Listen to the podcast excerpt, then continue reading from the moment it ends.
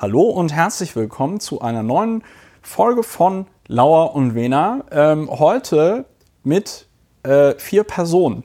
Und äh, wir werden sie alle ähm, so abwechselnd vorstellen. Äh, das wird ja auch ein neuer Running Gag dieses Podcasts, dass wir das nicht so, also wir haben weder einen Jingle noch stellen wir das alles irgendwie richtig und ordentlich vor. Ähm, aber wir, wir, geben uns Mühe. Stets bemüht steht dann im, äh, im, im Praktikumszeugnis. Äh, neben mir sitzt Mitnamensgeber, Mitgründer und äh, Vorstandsmitglied dieses Podcastes äh, Dr. Ulrich Wehner. Hallo Ulrich. Hallo. Ulrich ist Strafverteidiger in Berlin. Aber du arbeitest auch, dürftest du auch in anderen europäischen Ländern Strafverteidiger sein oder nur in Deutschland? Ich darf das überall. so, und jetzt haben wir hier schon kein Studiopublikum. Ja, so wie bei einer amerikanischen Sitcom. Oder das wäre aber eigentlich auch ganz geil, oder? Sollten wir, meinst du, Ulrich, wir sollten diesen Podcast hier mit Studiopublikum aufnehmen? Ja, jedenfalls mit so einer Taste, wo wir uns Applaus geben können. Ne? Eine Applaustaste, von der wir aber behaupten, das sei echtes Studiopublikum. Ja, ja äh, bei uns sind noch äh, äh, Annika Brockschmidt. Hallo Annika. Guten Tag. Annika ist keine Strafverteidigerin, nee. aber Annika ist Journalistin. Unter anderem Konkurrenz wäre jetzt zu weit äh, gesprochen, da würde man das ZDF zu wichtig machen. Aber äh, du arbeitest äh, ähm, auch beim ZDF. Genau.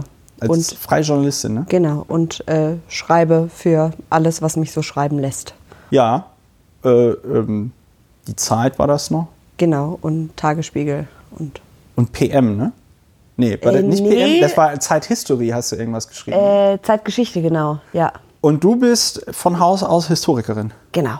Genau. Von Haus aus ist das so eine deutsche Formulierung? Ich glaube schon. Es ist ganz wichtig, glaube ich, was man von Haus aus. Von Haus aus, ja. ja. Denn äh, ist gar nicht die Frage, ob du was kannst, sondern nee. was du bist. Was du bist. So. Ja, da würde ich aus gegebenem Anlass kurz das ZDF lobend reingrätschen, oh, die sich entschlossen haben, also so schwierig ist es vielleicht gar nicht, aber ein NPD-Wahlspott nicht Wahlspott, Wahlspott.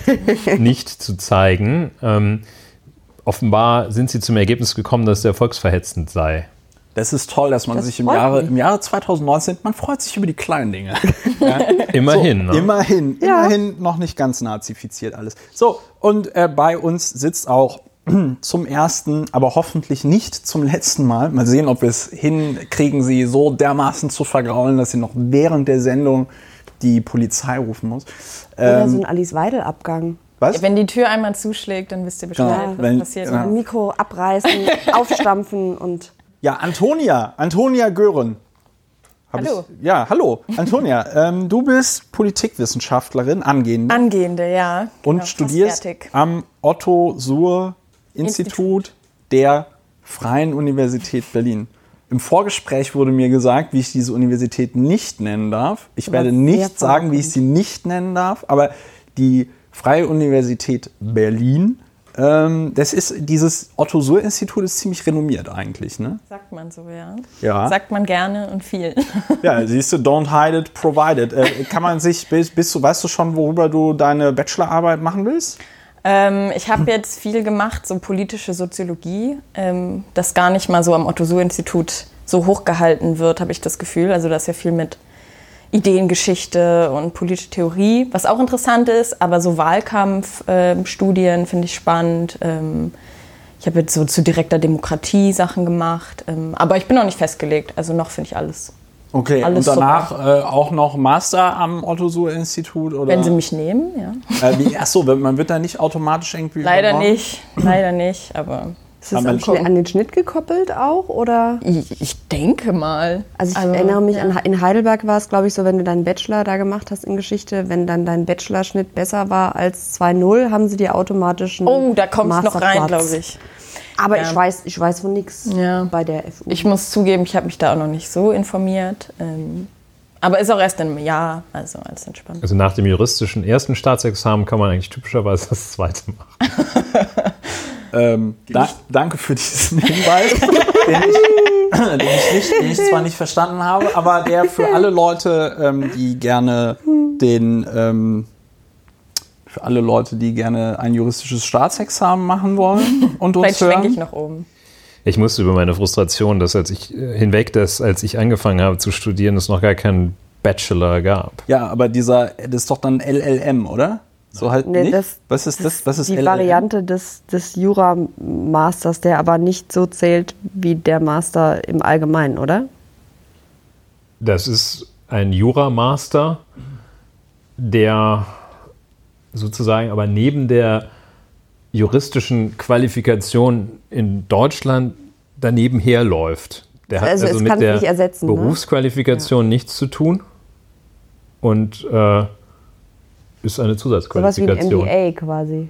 MBA. Okay, ähm, damit wir jetzt ja, nochmal, äh, äh, äh, das, das, tut mir leid, dass ich da jetzt nicht so viel, Scheiße. Äh, äh, wir, wir machen weiter. Also ein Kennzeichen dieses Podcasts ist, dass er manchmal so ein bisschen ausfranst. Aber selbst wenn wir ausfransen, sind wir unglaublich gut dabei.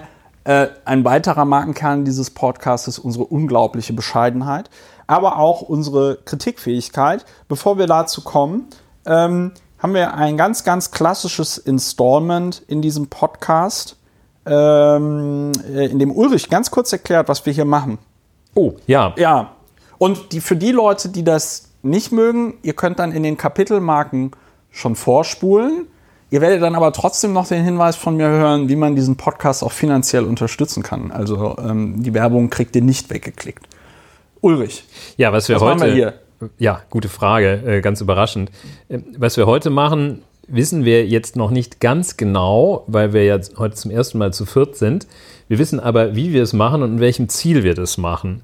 Das Ziel ist wie stets das gleiche, nämlich nach dem ganzen Wahnsinn, den so eine Woche produziert äh, und vor allem angesichts der Tatsache, dass eine Woche viele Dinge produziert, die man entweder nicht so stehen lassen kann oder die man unbedingt nochmal ähm, nicht so durchwinken kann, müssen wir diese Dinge reaktivieren, um sie dann im Rahmen des Gesprächs, des offenen Diskurses zu verarbeiten.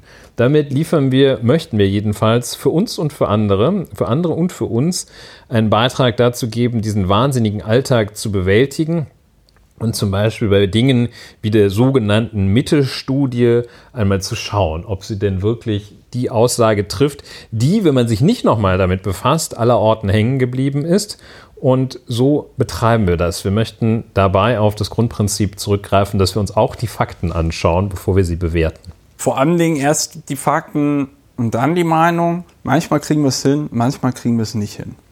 Das Ziel ist jedenfalls diese Trennung weiterhin, die in verschiedenen Wissenschaften, äh, von den Naturwissenschaften bis zu den Rechtswissenschaften, wenn man auf Wissenschaft steht und das nicht gänzlich ablehnt, wie zum Beispiel Christian Lindner, der es, glaube ich, ablehnt, äh, oder weiß man nicht so genau.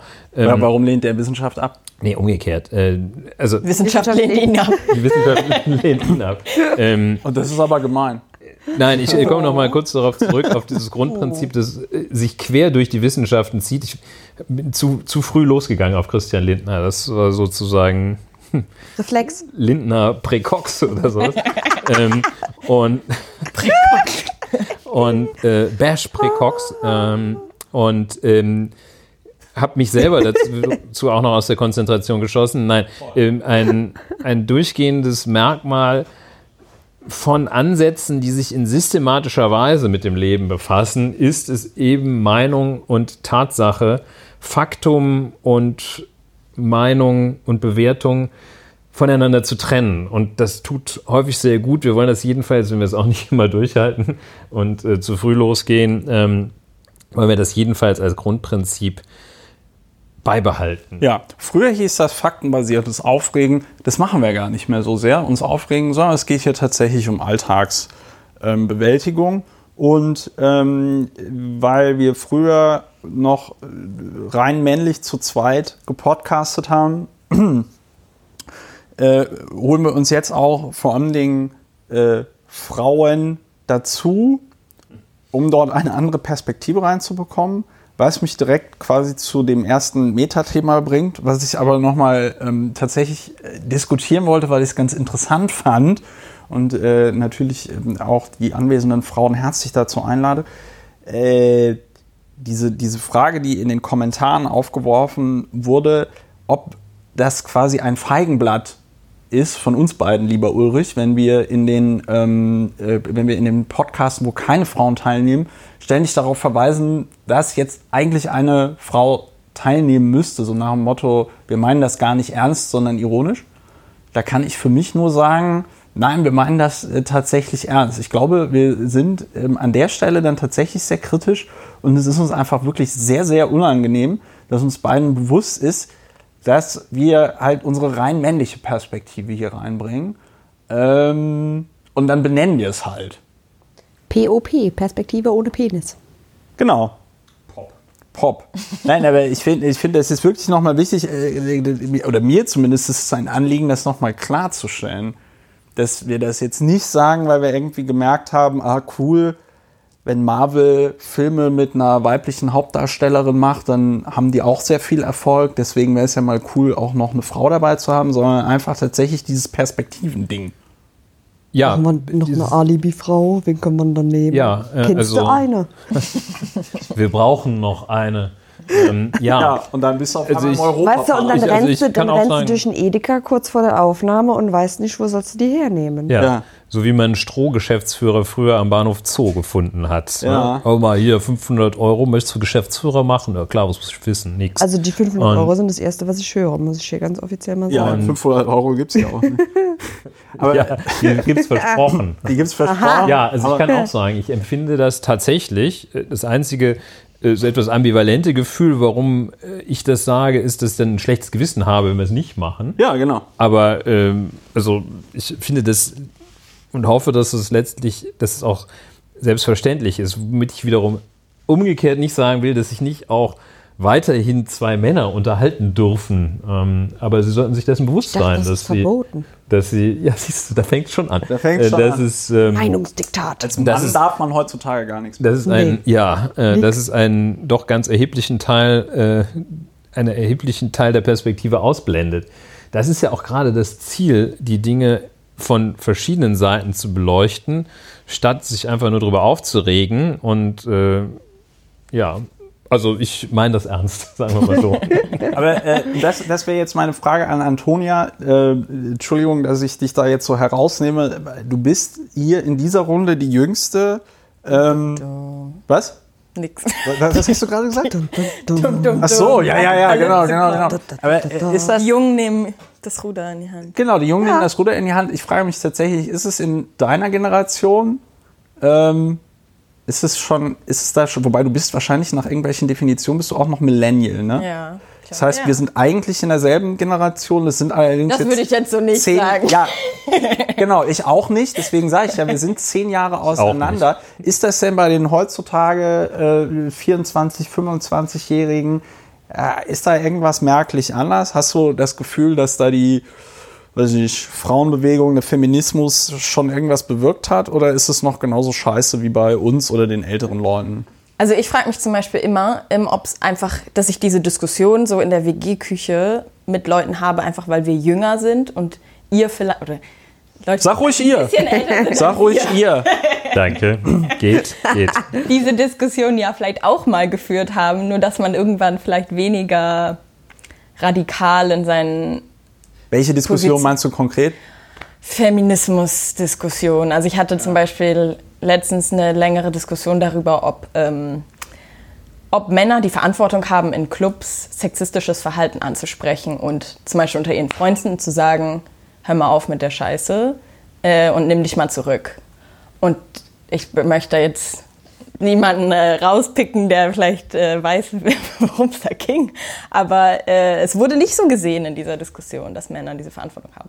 Und solche Diskussionen habe ich dann mal. Und ähm, wenn ich dann sowas mit meinen Eltern diskutiere oder das Thema aufkommt, dann ähm, habe ich das Gefühl, ist da so eine, entweder da wurde früher schon nicht drüber geredet und es hat sich einfach verändert oder ihre Positionen sind einfach so ein bisschen abgeschwächter geworden und man denkt, naja, so ist die Welt halt.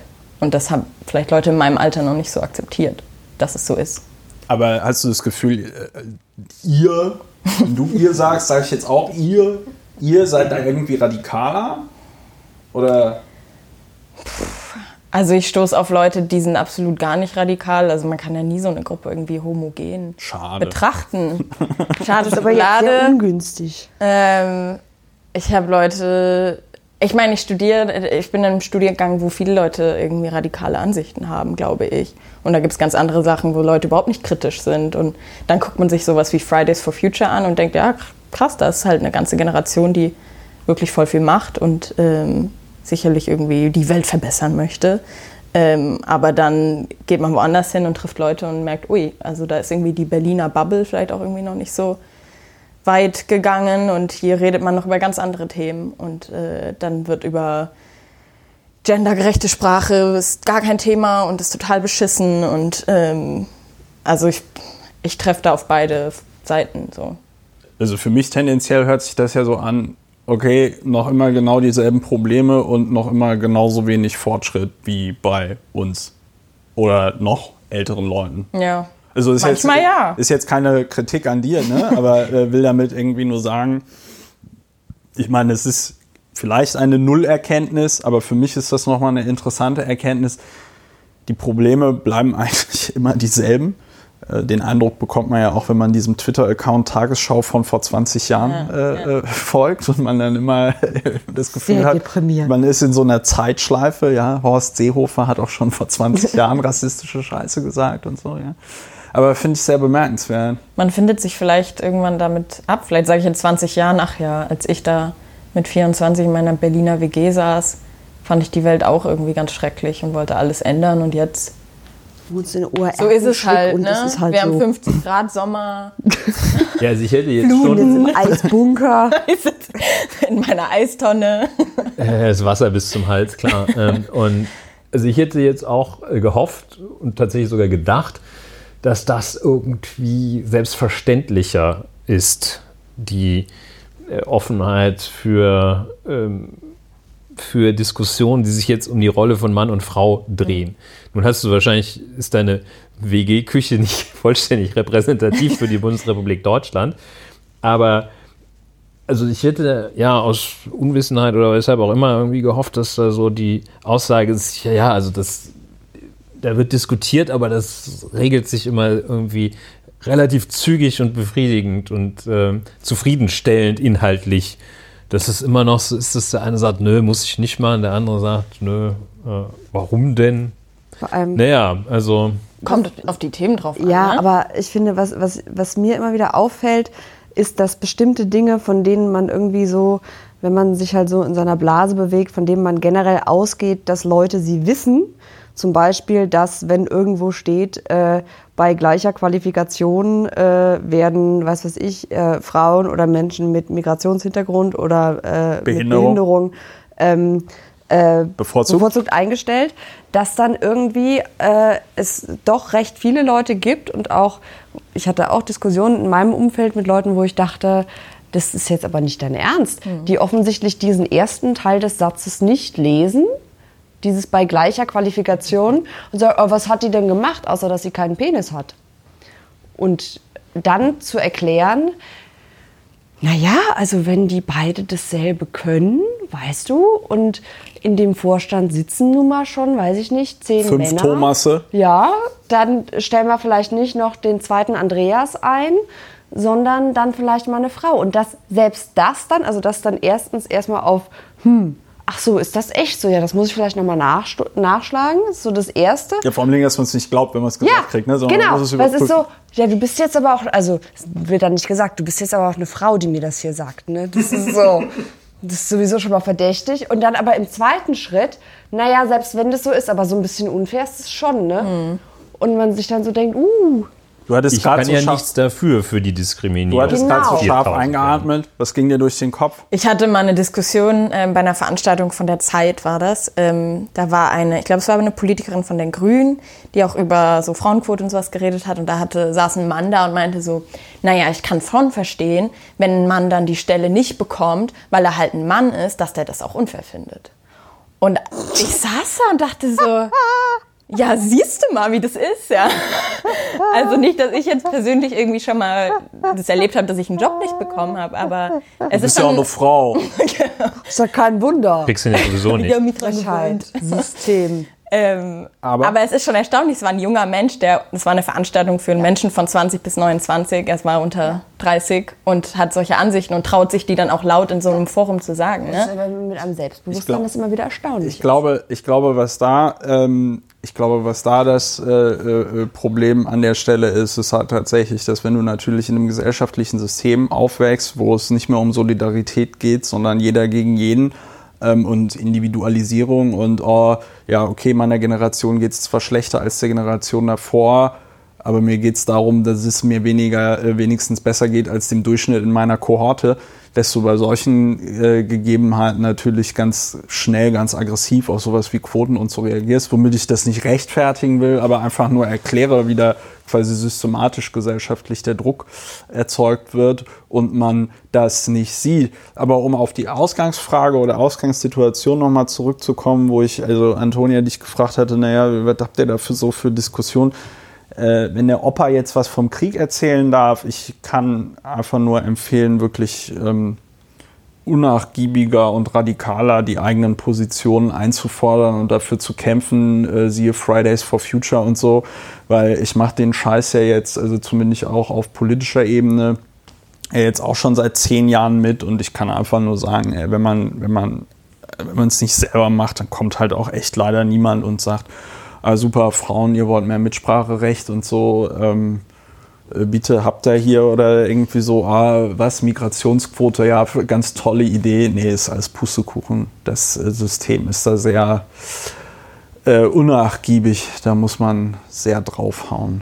Ist Selbstregulierung so. war ja hier auch häufiger mal ein ja, Thema. Selbstregulierung, Selbstregulierung in größeren Einheiten. Sind wir immer zum Ergebnis gekommen, funktioniert nicht. Ja. Also äh, von der katholischen Kirche bis zur Bundeswehr. Ähm, also was ja nun auch klassische Einheiten, die man noch immer als etwas männlich geprägt einordnen darf, Minima. sind. Minima. Ähm, bei der katholischen Kirche ist es ja auch noch recht stabil. Hm, ja. ähm, also äh, die Selbstregulierung oder die Selbstverpflichtung, äh, CO2, ähm, ja. Selbstverpflichtung, Elektro, das, das funktioniert alles nicht. Und nicht alles, was umgekehrt wiederum eine motivierte Verpflichtung ist, ist gleich eine Freiheitseinschränkung. Was soll das? Ne? Also wo wird die Freiheit eingeschränkt, ähm, wenn äh, bestimmte Dinge gesteuert, gefördert werden? So. Und es ja. ist ja sowieso nochmal, ähm, äh, was ja immer ganz gerne gesagt wird und was ich auch immer ein schönes Bild finde, ist, dass ähm, wenn äh, Privilegien einer privilegierten Gruppe, die es gewohnt ist, privilegiert zu sein, ähm, wenn Privilegien ihnen zumindest auch nur in Teilen aberkannt werden, mhm. fühlt sich das natürlich immer wie Benachteiligung an. Ähm, das finde ich ist ähm, nochmal ein ganz, ganz schönes, das bringt das so ein bisschen auf Normal Null zurück und erklärt halt so dieses, ja klar, wäre ich dann traurig, wenn ich den Job nicht kriege. Wo man nur sagen kann, ja, und damit wirst du dich dann auseinandersetzen müssen. Ja. ja. So ist das. Also solche, ich muss ganz ehrlich sagen, solche Gefühle sind mir auch nicht fremd, ja, auf der emotionalen Ebene. Wer hätte das gedacht? Gefühle auf der emotionalen Ebene. emotionale Gefühle. aber äh, äh, ich denke mir dann halt immer so, ja gut, Christopher, jetzt bezahlst du den Preis für 300.000 Jahre Patriarchat, ne? Hast du halt Pech. Gleichzeitig lebe ich in einer Zeit, wo man so Krankheiten wie Masern bekämpfen kann, was wiederum ganz gut ist. Ähm, ja, ähm, bevor das jetzt hier zerfranst und ich ja ein bisschen darauf achten muss, dass wir heute hier zumindest noch irgendwas besprechen, wo die Leute dann das Gefühl haben beim Hören, wow, hier wurde irgendwas besprochen. Ähm, weise ich noch mal ganz kurz darauf hin, wenn ihr diesen Podcast mögt und gerne hört, im Blogbeitrag dazu sind Methoden genannt, wie ihr uns Geld zukommen lassen könnt. Ulrich und ich haben das ja schon mehrmals angekündigt. Wir wollen perspektivisch würden wir auch sowas wie das Fox News für gute Nachrichten äh, machen. Also gut im Sinne von ähm, gut recherchiert und bearbeitet. Ähm, aber das geht noch nicht. Und warum geht das nicht? Weil eure Zahlungsmoral sich leider noch ein bisschen in Grenzen hält. Das könnt ihr aber ändern. Es ist sowohl eine Kontonummer angegeben, wo ihr einen Dauerauftrag einrichten könnt, als auch ein ähm, äh, PayPal-Link. Ich habe gemerkt, einige von euch finden es total geil, einfach über PayPal Geld rüber zu schieben. Kann ich auch gut mitleben. Äh, ihr könnt diesen Podcast jetzt pausieren, ja, jetzt Geld bezahlen und dann mit einem guten Gewissen weiterhören. Ähm, dann kämen wir auch direkt zum ersten Thema. Wir wollten, jetzt habe ich vergessen, in welcher Reihenfolge wir das machen wollten. Ihr seht, top organisiert. Europawahl oder äh, Mittelstudie? Ich glaube, erst Europawahl. Europa ne? zuerst. Ja, wir hatten gesagt. Europe first. Europe first. Ja, dann äh, Ulrich, take it away. Ja, ich erinnere mich, dass wir zu einem früheren, sehr frühen Podcast hatten wir mal die Parole ausgegeben, Sexify Europe. Ja. Ähm, und wir das ist können. fast ein Jahr her. Ist fast ein Jahr her. Wir können und müssen konstatieren, in diese Richtung ist nichts geschehen. Ja, also sowohl, aber sowohl von uns als auch vom Rest der Welt. Ja, richtig. Wir sind, wir sind, haben nicht alleine versagt. Ja. Warum Europawahl? Erstens, wir haben es in der letzten Woche gesagt. Zweitens, in äh, einem Monat, in ziemlich genau einem Monat, genau einem Monat. Ähm, ist die Europawahl zu Ende. Also heute in einem Monat werden wir wissen, wie die Europawahl ausgegangen ist. Nämlich mhm. am also wir werden das dann schon zwölf Stunden etwa wissen. Wie viel auch immer. Jedenfalls zwischen dem 23. und 26. Mai wird das Europäische Parlament gewählt von den Bürgern der Europäischen Union. Heute ist eröffnet worden, hieß es, der Wahlkampf der CDU-CSU, der Europawahlkampf der CDU-CSU. Das sind alles Fakten, die beeindrucken. Und ähm, dann stellt sich jetzt die Frage, wir hatten die Wahlplakate beim letzten Mal schon mal angesprochen und es stellt sich die Frage, warum und was soll man denn eigentlich wählen bei dieser Europawahl? Und da wird es dann relativ ähm, schwierig, schon ziemlich schnell. Ich habe äh, versucht, mir auf zwei mit, mit zwei Methoden äh, darüber klar zu werden, ähm, warum und was man denn wählen sollte. Also das Warum ist so ein äh, amorphes Gefühl, dass es äh, ja irgendwie Europa gut ist, äh, Europa ist gut bei vielen, ist, herrscht dieses Gefühl vor. Bei vielen anderen wahrscheinlich das Gefühl, Europa ist ganz schlecht. So, das ist noch nicht sonderlich differenziert äh, und auch gar nicht so richtig faktenbasiert. Dann habe ich gedacht, dann versuche ich doch mal ähm, als äh, Möglichkeit den Wahlomaten anzuschmeißen. Den gibt es aber erst ab 3. Mai. Ähm, möchte ich äh, ab 3. Mai mittags, genauer gesagt, äh, ähm, wird die Bundeszentrale für politische Bildung den Wahlomat zur Verfügung stellen für Europawahl. Ich äh, empfehle das sehr. Und äh, dann habe ich mich auf die mühsame Strecke begeben, mir einmal die Wahlprogramme anzusehen. Wobei ich sagen muss, äh, ansehen ist die Bezeichnung dessen, was ich damit gemacht habe. Ich habe es also nicht durchgearbeitet. Ähm, habe aber schon, vielleicht können, kriegen wir das demnächst auch nochmal vertieft. Ich habe einige interessante Aspekte dabei entdeckt, die ich gerne zügig teilen möchte bei den Wahlprogrammen der Parteien ähm, CDU, CSU, Grüne, SPD, FDP und Linke. Ähm, vielleicht einige ganz grobe Daten der, der rein ähm, quantitativen Betrachtung. Diese Programme haben zwischen 26 Seiten äh, und 197 Seiten. 26, wer, wer was? So ein ja, Ratespiel machen. Mit der Frage, mit Komm, der Frage habe ich gerechnet. Rate doch mal. Antonia möchte raten. Also wer hat, Antonia, dann oh. rate doch mal. Okay, also welche Parteien waren es jetzt alle? Äh, CDU, SPD, Grüne? CDU, CSU, ähm, also das erste gemeinsame Wahlprogramm der beiden Schwesterparteien. Wahnsinn. Im Jahr 2019. Äh, Revolution ist coming. Also CDU, ja. CSU, SPD, Grüne, und Linke. FDP und Linke. Jetzt muss Antonia raten, welches davon 26 Seiten hat. Du kannst auch raten, welches 197 hat. Oh je. Jetzt habe ich mir was eingebrockt hier. Ähm, ich glaube, 26 Seiten haben die Grünen. Und 100, was war es, 96? 97. Sie, Entschuldigung, aber, ich, so 97. Oh mein Gott. Die eine Seite möchte ich Ihnen nicht wegnehmen. Ähm, CDU, CSU, wenn die sich zusammengetan Darf haben. ich auch so. mal raten? Also ich würde fast sagen nein, weil... Ähm, weil ich richtig war. Weil du... das wollte ich vorhin mit radikal einfordern, Antonia. Nee, okay, dann, dann, rat, dann ratet erstmal. Also ich würde, also ich würde sagen, als, S, als noch SPD-Mitglied ähm, würde ich sagen, ja klar, äh, die SPD hat natürlich die 197 Seiten geschrieben. Und zwar ohne das jemals gesehen oder mich damit beschäftigt zu haben, aber das ist ja auch so eine äh, Kernkompetenz von Männern, ohne Ahnung von etwas zu haben, sehr überzeugt von Dingen zu sprechen.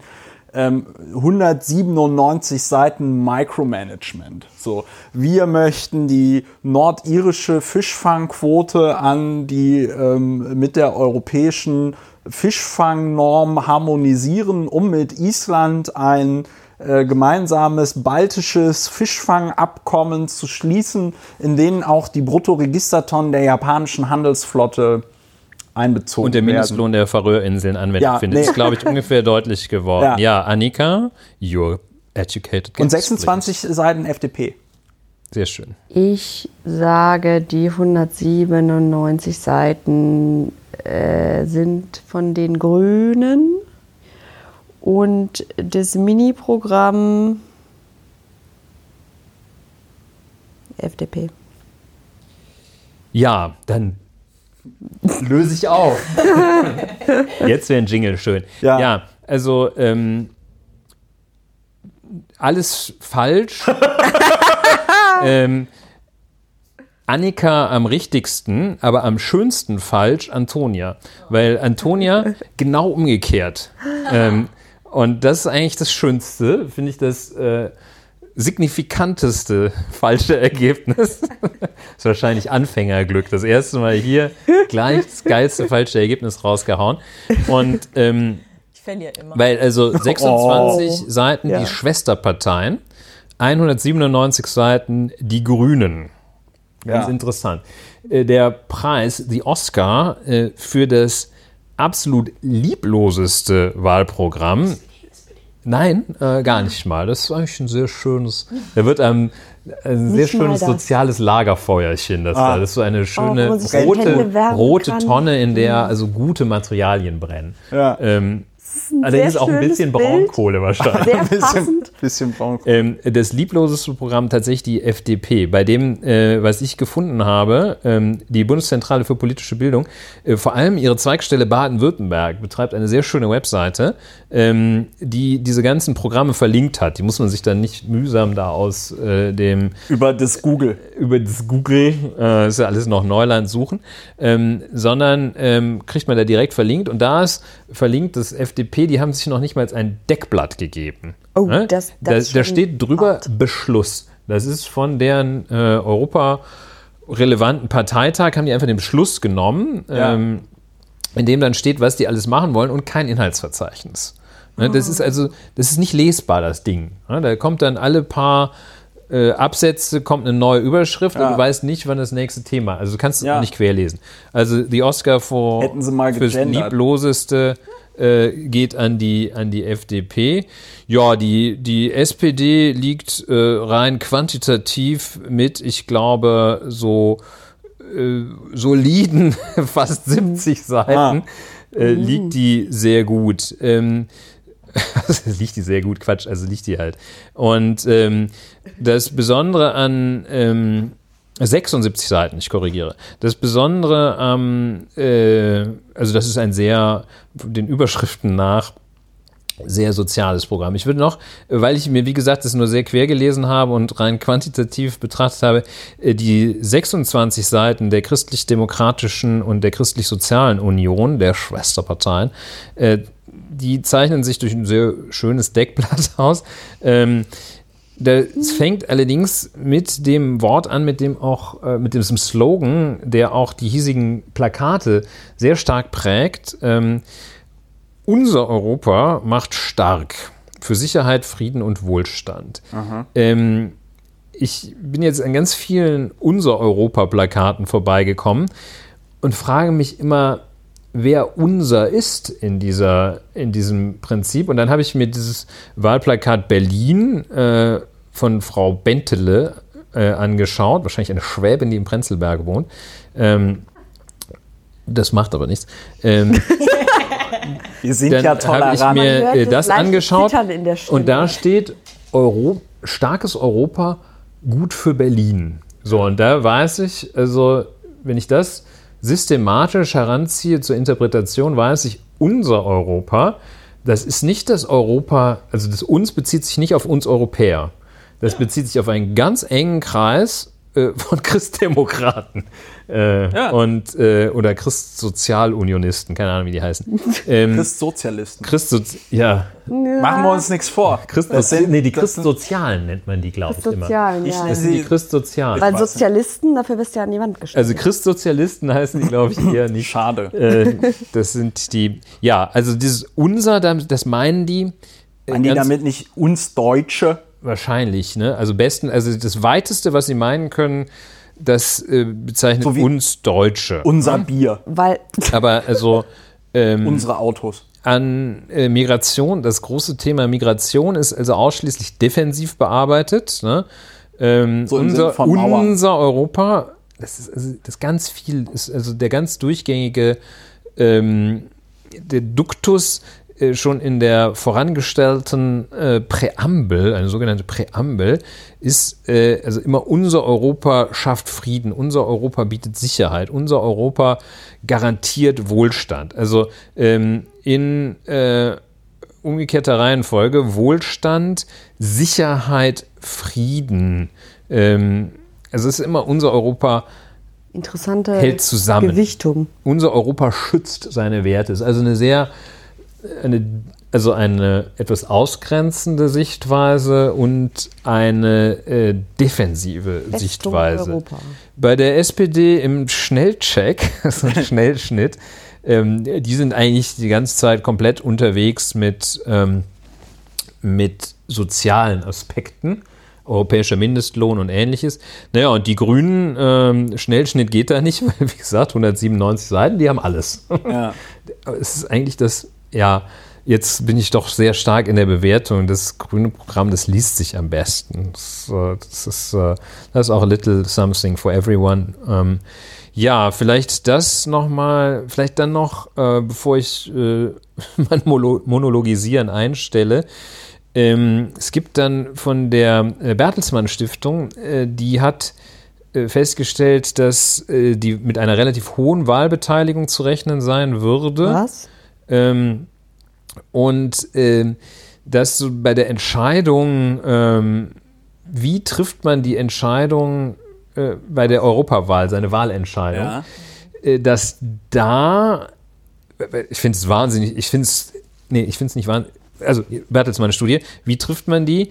Ähm, und viele Europäer, laut Bertelsmann Studie, äh, oder viele Wähler möchten das zu einer Denkzettelwahl machen. Oh, goodie. Ähm, und ähm, ich glaube eigentlich, äh, dass es nur eine, also vor allem eine, ich könnte jetzt auch noch äh, lange darüber reden, dieses Europäische Parlament, äh, welche Fraktionen gibt es da eigentlich? Das gibt es irgendwie so, ich weiß nicht, 10, 12, ne, von der EVP bis zur ALDE ähm, die da rumlaufen, da weiß man jetzt auch nicht so genau, was die machen. Also ähm, man wüsste es, wenn man sich damit beschäftigen würde.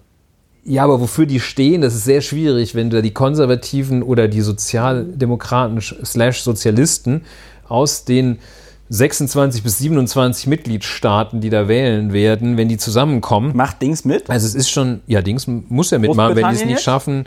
Oh, da habe ich neues eine Thema, where is Brexit? Ja. Juristische Frage. Ähm, und zwar hat der ähm, hier, e wo wir gerade bei der EVP sind, ich muss ganz kurz fragen, sonst vergesse ich es. Ja. Ähm, hier, wie heißt der, der äh, Weber, ne? Ja. Der, ja. Genau. Der, der Chefkandidat, ähm, der, wie haben wir sie jetzt genannt? Christsoz. Der Christsozialen. So, so, der äh, hat sich, glaube ich, vor ein paar Tagen, wenn ich mich richtig erinnere, gesagt, äh, Großbritannien soll nicht teilnehmen. Jetzt meine Frage an den designierten Juristen. Geht es überhaupt? Weil ich dachte, das Problem ist, dass wenn die nicht teilnehmen, dass dann nichts mehr gilt, was da beschlossen wird. Oder ja. kann Groß, hat Großbritannien quasi äh, die juristische Möglichkeit zu sagen, wir verzichten großmütig, weil das dann, dann, dann geht auch, also nee, aber die, das wäre mir sehr neu. Ja, also ich kenne das Zitat nicht, äh, wo Herr Weber gesagt hat, ich kenne jetzt nur seine Äußerung, dass er also alles tun wird, um Nord Stream 2 zu verhindern, wo man sich fragt, what the fuck, ähm, führt aber jetzt aufs Stöckchen. Es ist ganz einhellige Meinung, dass wenn ein Land Mitglied der Europäischen Union ist und das zum Zeitpunkt der Wahlen zum Europaparlament ist und nicht erst zum Zeitpunkt, da sich das Europaparlament neu konstituiert, sondern maßgeblich der Zeitpunkt, wo zu dem gewählt wird, dann müssen die Bürger das Recht haben, mitzuwählen. Denn sonst, äh, auch die Politologin nickt, ähm, äh, dann, ähm, ja. Ähm, nee, weil ich hätte auch gesagt, dass es ja einfach eine, eine Rechtseinschneidung ist. das. Zitat: Ein Land, das die EU verlassen will, sollte keinen maßgeblichen Anteil daran haben, die Zukunft der EU zu gestalten. Ja, sollte. Ja, ich glaube, ja, also, aber Weber wollte einfach ins Fernsehen und das ist ihm ja jetzt hiermit gelungen. Das ist ins Hörfernsehen. Ins Hörfernsehen. Und äh, das ist, äh, der macht deshalb auch dieser Hinweis oder meine Überlegung, mein Gedanke an Nord, Nordström 2, äh, der, der bringt sich massiv ins Gespräch aktuell. Versucht ja. das, gelingt ihm, ja, gelingt ihm auch. Also jetzt rein ähm, europarechtlich und auch wenn man das auf die auf das nationale Recht mal transponiert, ist absolut zwingend, dass wer äh, Mitglied ist, dessen Bürger auch wählen dürfen. Ansonsten ist äh, die Gleichheit der Wahl äh, gefährdet, äh, verletzt. Der also Grundsatz. Kompletter also, Nonsens. Ja. Ja, also die äh, Forderung ist ähm, das Beste, was man sagen könnte, nicht durchdacht. Also nicht zu Ende gedacht. Das ist schon sehr das ist, ein, das ist schon eine krasse Nummer. Eine, boah, volle, ja, man müsste, voll in die man Tonne. Müsste zumindest, ähm, man müsste zumindest eigentlich von einem seriösen Spitzenkandidaten mhm. einer äh, ähm, deutschen oder europäischen Partei zumindest erwarten, dass er nicht solche Klopper raushaut. Also die so offensichtlich nicht ja, funktionieren. Ja, so die Basics der Basics. Ja. ja. Also das, äh, ja, also dazu ähm, Großbritannien auch sehr interessanter Punkt, ja. Äh, du, nee, du wolltest noch ganz kurz die, vorm Unterbrechen. Noch, ja, du wolltest noch über die Fraktion, du wolltest noch über die Fraktion ja. was sagen. Und Antonia hatte vorhin bei ähm, äh, Denkzettelwahl so aufgestöhnt und das fände ich dann ganz gut für eine Frage, um da einzusteigen. Ja. Aber jetzt sag du noch also, kurz ich, mit den. Ich Fraktionen. wollte gerade sagen, ähm, wie schwierig das ist, ähm, eine sachlich fundierte Wahlentscheidungen zu treffen, wie schwierig das zu sein scheint. Die Parteien geben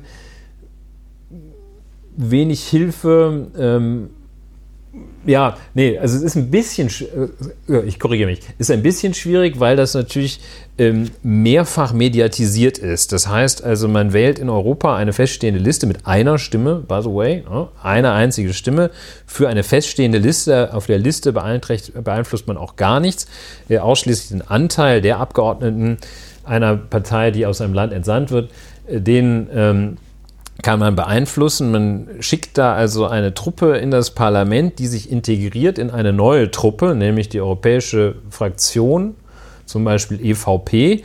Und wie die sich dann positionieren, ist ähm, nicht so ohne weiteres vorhersehbar. Also man hat da nicht so sehr klare äh, Anhalt oder ganz deutliche Anhaltspunkte in einzelnen Sachfragen hat man nicht wirklich. Deshalb würde ich vorläufig sagen, man kann aber eine sehr grundlegende Unterscheidung treffen, nämlich proeuropäisch oder pro-national. Und da läuft die, laufen die Unionsparteien schon, wenngleich sie sich ähm, formal und dem Wortlaut nach zu Europa sehr deutlich bekennen, laufen sie fast, laufen sie in eine antieuropäische Richtung. Ähm, Haben sich also schon von der AfD beeinflussen lassen? Ja. Und von, das habe, habe ich natürlich und, nicht mehr angeguckt. Und der, und der ÖVP und, und der FPÖ. Also da ähm, laufen die schon. Also ich denke, man sollte zum Kriterium machen, möchte ich Europa oder möchte ich es nicht. Ja. Und äh, so. So, Antonia, du Punkt. hattest bei Punkt, du hattest bei Dings, bei Denkzettelwahl so aufgestöhnt. Ja, ich finde das immer wahnsinnig anstrengend, dass das immer so als Argument genannt wird, warum man zu einer Wahl geht oder ähm, dass das die Wahlentscheidung rechtfertigen soll. Und ähm, zum Beispiel Menschen, die ähm, in den USA Trump gewählt haben und sagen, das einfach nur aus Prinzip mache ich das jetzt und einfach nicht, äh, dass das auch Konsequenzen hat für andere Menschen, wer gewählt wird. Und ich glaube auch, dass es so eine sozialer Druck entsteht, dass man halt nicht sagen möchte, dass man bestimmte Parteien auch wählt, weil man das gut findet, was die machen, sondern dann sagt, ich wähle jetzt die AfD einfach nur, weil ich mal den anderen Parteien einen Denkzettel verpassen möchte. Siehst du den, äh, um das jetzt nochmal besser zu verstehen, äh, würdest du dir dann von der Bertels, von diesen Bertelsmann-Leuten, Aussicht als Politologin, würdest du dir von diesen Bertelsmann-Leuten dann wünschen, dass sie da mal ein bisschen sorgfältiger ihre, ihre Studien machen? Also, ne, es ist halt schwierig, das ist immer bei Studien ja aber so, ähm, dass du immer eine soziale Erwünschtheit auch hast bei einer Befragung. Bedeutet was? Bedeutet, dass jemand nicht wirklich das sagt, was er denkt, sondern da steht eben einer, der eine Frage stellt und ich sage das jetzt so und traue mich eben nicht, vielleicht eine Position zu vertreten, die gesellschaftlich nicht so gut dasteht. So mit Autobahnen und Hitler und so. Schwierig, aber kommen wir gleich, kommen wir gleich noch wirklich, drauf. Das ist wirklich ein Problem in Sozialwissenschaften, dass äh, diese Studien oft einfach dadurch verfälscht sind. Und es gibt viele Studien zum Beispiel zu ähm, AfD-Wählerinnen, ähm, warum sie die gewählt haben. Und da sagen halt viele auch, ähm, naja, weil die Altparteien ähm, habe ich genug davon und ich wollte jetzt mal jemand anderen wählen. Aber dann wirklich zu sagen, ähm, ich bin äh, feindlich gegenüber In Wirklichkeit Europa, wollen die KZs. Oder ich bin ähm, Migrantinnen gegenüber hm. feindlich. Hm. Das will dann niemand sagen. Ja? Das, wobei, das möchte ich nicht allen unterstellen, aber ja. es ist natürlich was, was man vielleicht mitdenken muss. Was ich da jetzt gar nicht als Kritik, aber noch so als Gedankengang ähm, einwenden würde, dass es natürlich auch ein sehr hohes Maß an Selbstreflexion braucht. Ähm, und ich mich, ich mich tatsächlich frage, also wie bewusst schieben mhm. die das tatsächlich vor? Also ich meine, dass man, womit ich sagen will, also du bist Alltagsrassist, aber wenn dich jemand darauf hinweisen würde, würdest du natürlich immer sagen, nein, ich bin noch kein Rassist. Ich bin doch mit einer Türkin verheiratet. das müssen wir jetzt, das, ich kann das nicht rausschneiden, aber es ist, wir werden das, wir werden das nicht weiter, ähm, äh, wir werden dem nicht weiter nachgehen, ähm, aber äh, schön. Jetzt bin ich raus. Nein, aber der, ähm, der, der, genau das, ne? Also ich kann ja nicht, ich kann ja kein Rassist sein. Ich gehe doch immer lecker zum Chinesen essen und so. Und äh, der Ali, der mir das Obst verkauft, der ist so auch nett. Und ich habe nichts gegen Ausländer, solange sie ihre Steuern bezahlen. Ne? Der ist Türk, aber der ist sehr nett. Genau, aber der ist sehr nett. Das sind ganz nette Leute. Aber der, ähm, äh, das heißt, es gibt diesen Alltagsrassismus, Rassismus. Und äh, also was du jetzt beschreibst, gibt es denn, also wie gesagt, sehr hohes Reflexionsvermögen, um das selber irgendwie zu verstehen mhm. und auch mhm. problematisieren zu können. Gibt es denn irgendwelche Bewegungen in den Sozialwissenschaften, die sagt, okay, wir versuchen dieses systematische Problem mal irgendwie zu begehen. Okay. Ich will eigentlich noch darauf raus, darauf hinaus, was hätte Bertelsmann denn besser machen können, um nicht am Ende mit diesem wirklich es ist ja auch eine Nichtsaussage. Also so, ja, ja das ja. ist ja eine Denkzettel, weil die Leute wollen mal Protest wählen, ist jetzt, hat auch nicht so eine erklärende Wirkung für irgendwas. Ja. Was könnte man denn da besser machen? Also so meinst Fragen? du so konkrete Methoden, um sowas zu ja, umgehen? Ja, also ohne dass wir jetzt ähm, äh, äh, Methoden der Sozialwissenschaft. Ja, genau, ohne dass, ohne dass wir jetzt, ohne dass wir jetzt anfangen müssen, ein Statistikseminar zu belegen.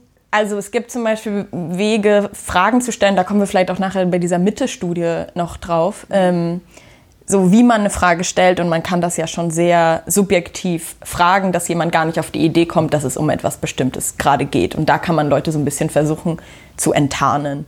Ähm, dann gibt es natürlich verschiedene Methoden, das zu erheben, dass man das anonym fragt, online befragt, aber das hat auch wieder andere Probleme, dass da natürlich nicht alle mitmachen können ähm, oder wollen. Also es ist ganz schwierig, das zu umgehen. Ich glaube, es ist einfach nur, wie man es interpretiert nachher, ähm, weil jede statistische oder Datenerhebung hat Fehler und Probleme. Aber dass man das einfach mitdenkt. Ich glaube nicht, dass es äh, falsch ist zu sagen, viele sehen es als Denkzettelwahl, was auch immer das heißt. Was heißt das denn? Ich gehe nicht wählen und das ist die Denkzettelwahl oder ich wähle jetzt rechts als Denkzettel. Also ähm, weiß mir auch nicht, was, also was darunter gemeint ist. Ich glaube, es geht einfach nur darum, dass man es richtig an, dann auch einordnet. Also äh, ich habe zu der Studie, ähm, die ich selber auch nicht gelesen habe, äh, sondern nur Sekundärliteratur dazu. Sekundärliteratur ist auch schon äh, eine sehr äh, übertriebene Bezeichnung für zwei, drei Zeitungsartikel.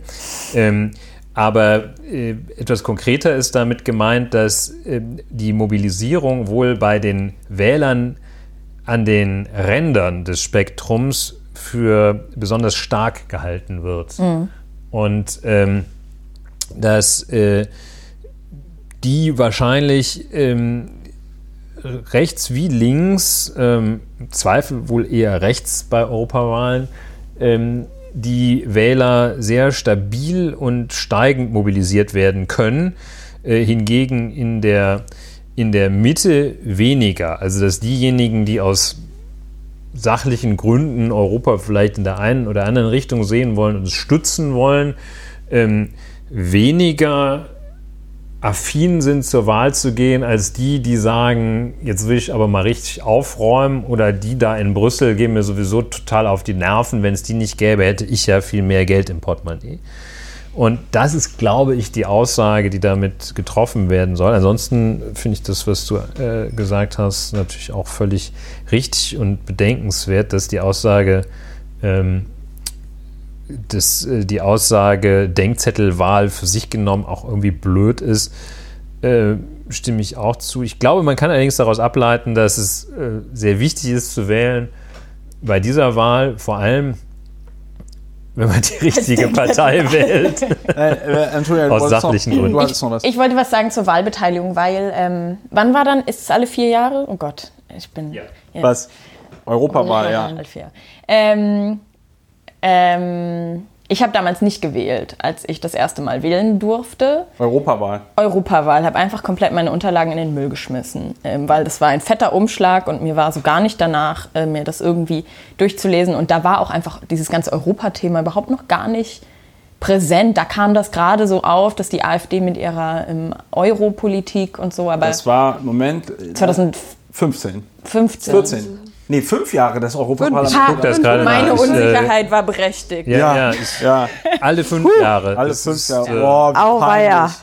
Ich schneide das nicht ja, raus. Das wird jetzt hier dokumentiert. Und diese Peinlichkeit, mit der müssen wir leben. Shame, Aber shame. Gut, also 2014. Genau, ich ähm, und diese ganze Diskussion darum und aus welchen Richtungen sie auch kommen mag, ähm, und da ist natürlich auch viel Europakritik dabei, ähm, aber es hat auch ganz, ganz viele Leute mobilisiert, zu einer Wahl zu gehen. Und von beiden Richtungen, das ist ja genau das, was du sagst, eben auch aus der anderen Seite. Und ich kenne so viele junge Menschen in meinem Alter, die, also wir haben gesagt, komm, wir gehen da zusammen hin dann am 26. und wählen da zusammen, Jetzt einfach weil es so ein Wahl. schönes, genau, weil es so ein schönes Gefühl Sehr ist. Sehr schön, ja. Und ähm, ich glaube, das sehen ganz viele in meinem Alter so, die eben vor fünf Jahren das komplett, keine Ahnung, nichts damit zu tun haben wollten, es nicht verstanden Daher bitte haben. Appell an die Hörer, verabredet euch, ist auch super erstes Date oder so, wählen. Total das romantisch. Kann, das ist was, also das, das kann man nur in diesem Fall alle fünf Jahre machen, wie wir gerade festgestellt haben. Ähm, die Gelegenheit kommt, ist es auch besser als so ein, so ein krasser Vollmond oder so, weil hat wirklich Folgen, also was du so machst und, ne? Ja. Es ist auch noch Zeit, zum Beispiel eine coole Briefwahlparty zu veranstalten. Uh, ja. Wo dann jeder so sein Lieblingsgetränk und die Wahlunterlagen. Ja, statt so mit Heißklebepistole irgendwie so Taschen kleben oder was man auch immer in kreativen Zirkeln so macht. Mhm. So, was, was, so den, was so den Brettspieleabend ersetzt hat, äh, macht eine Briefwahlparty. Die Siedler so. von Europa.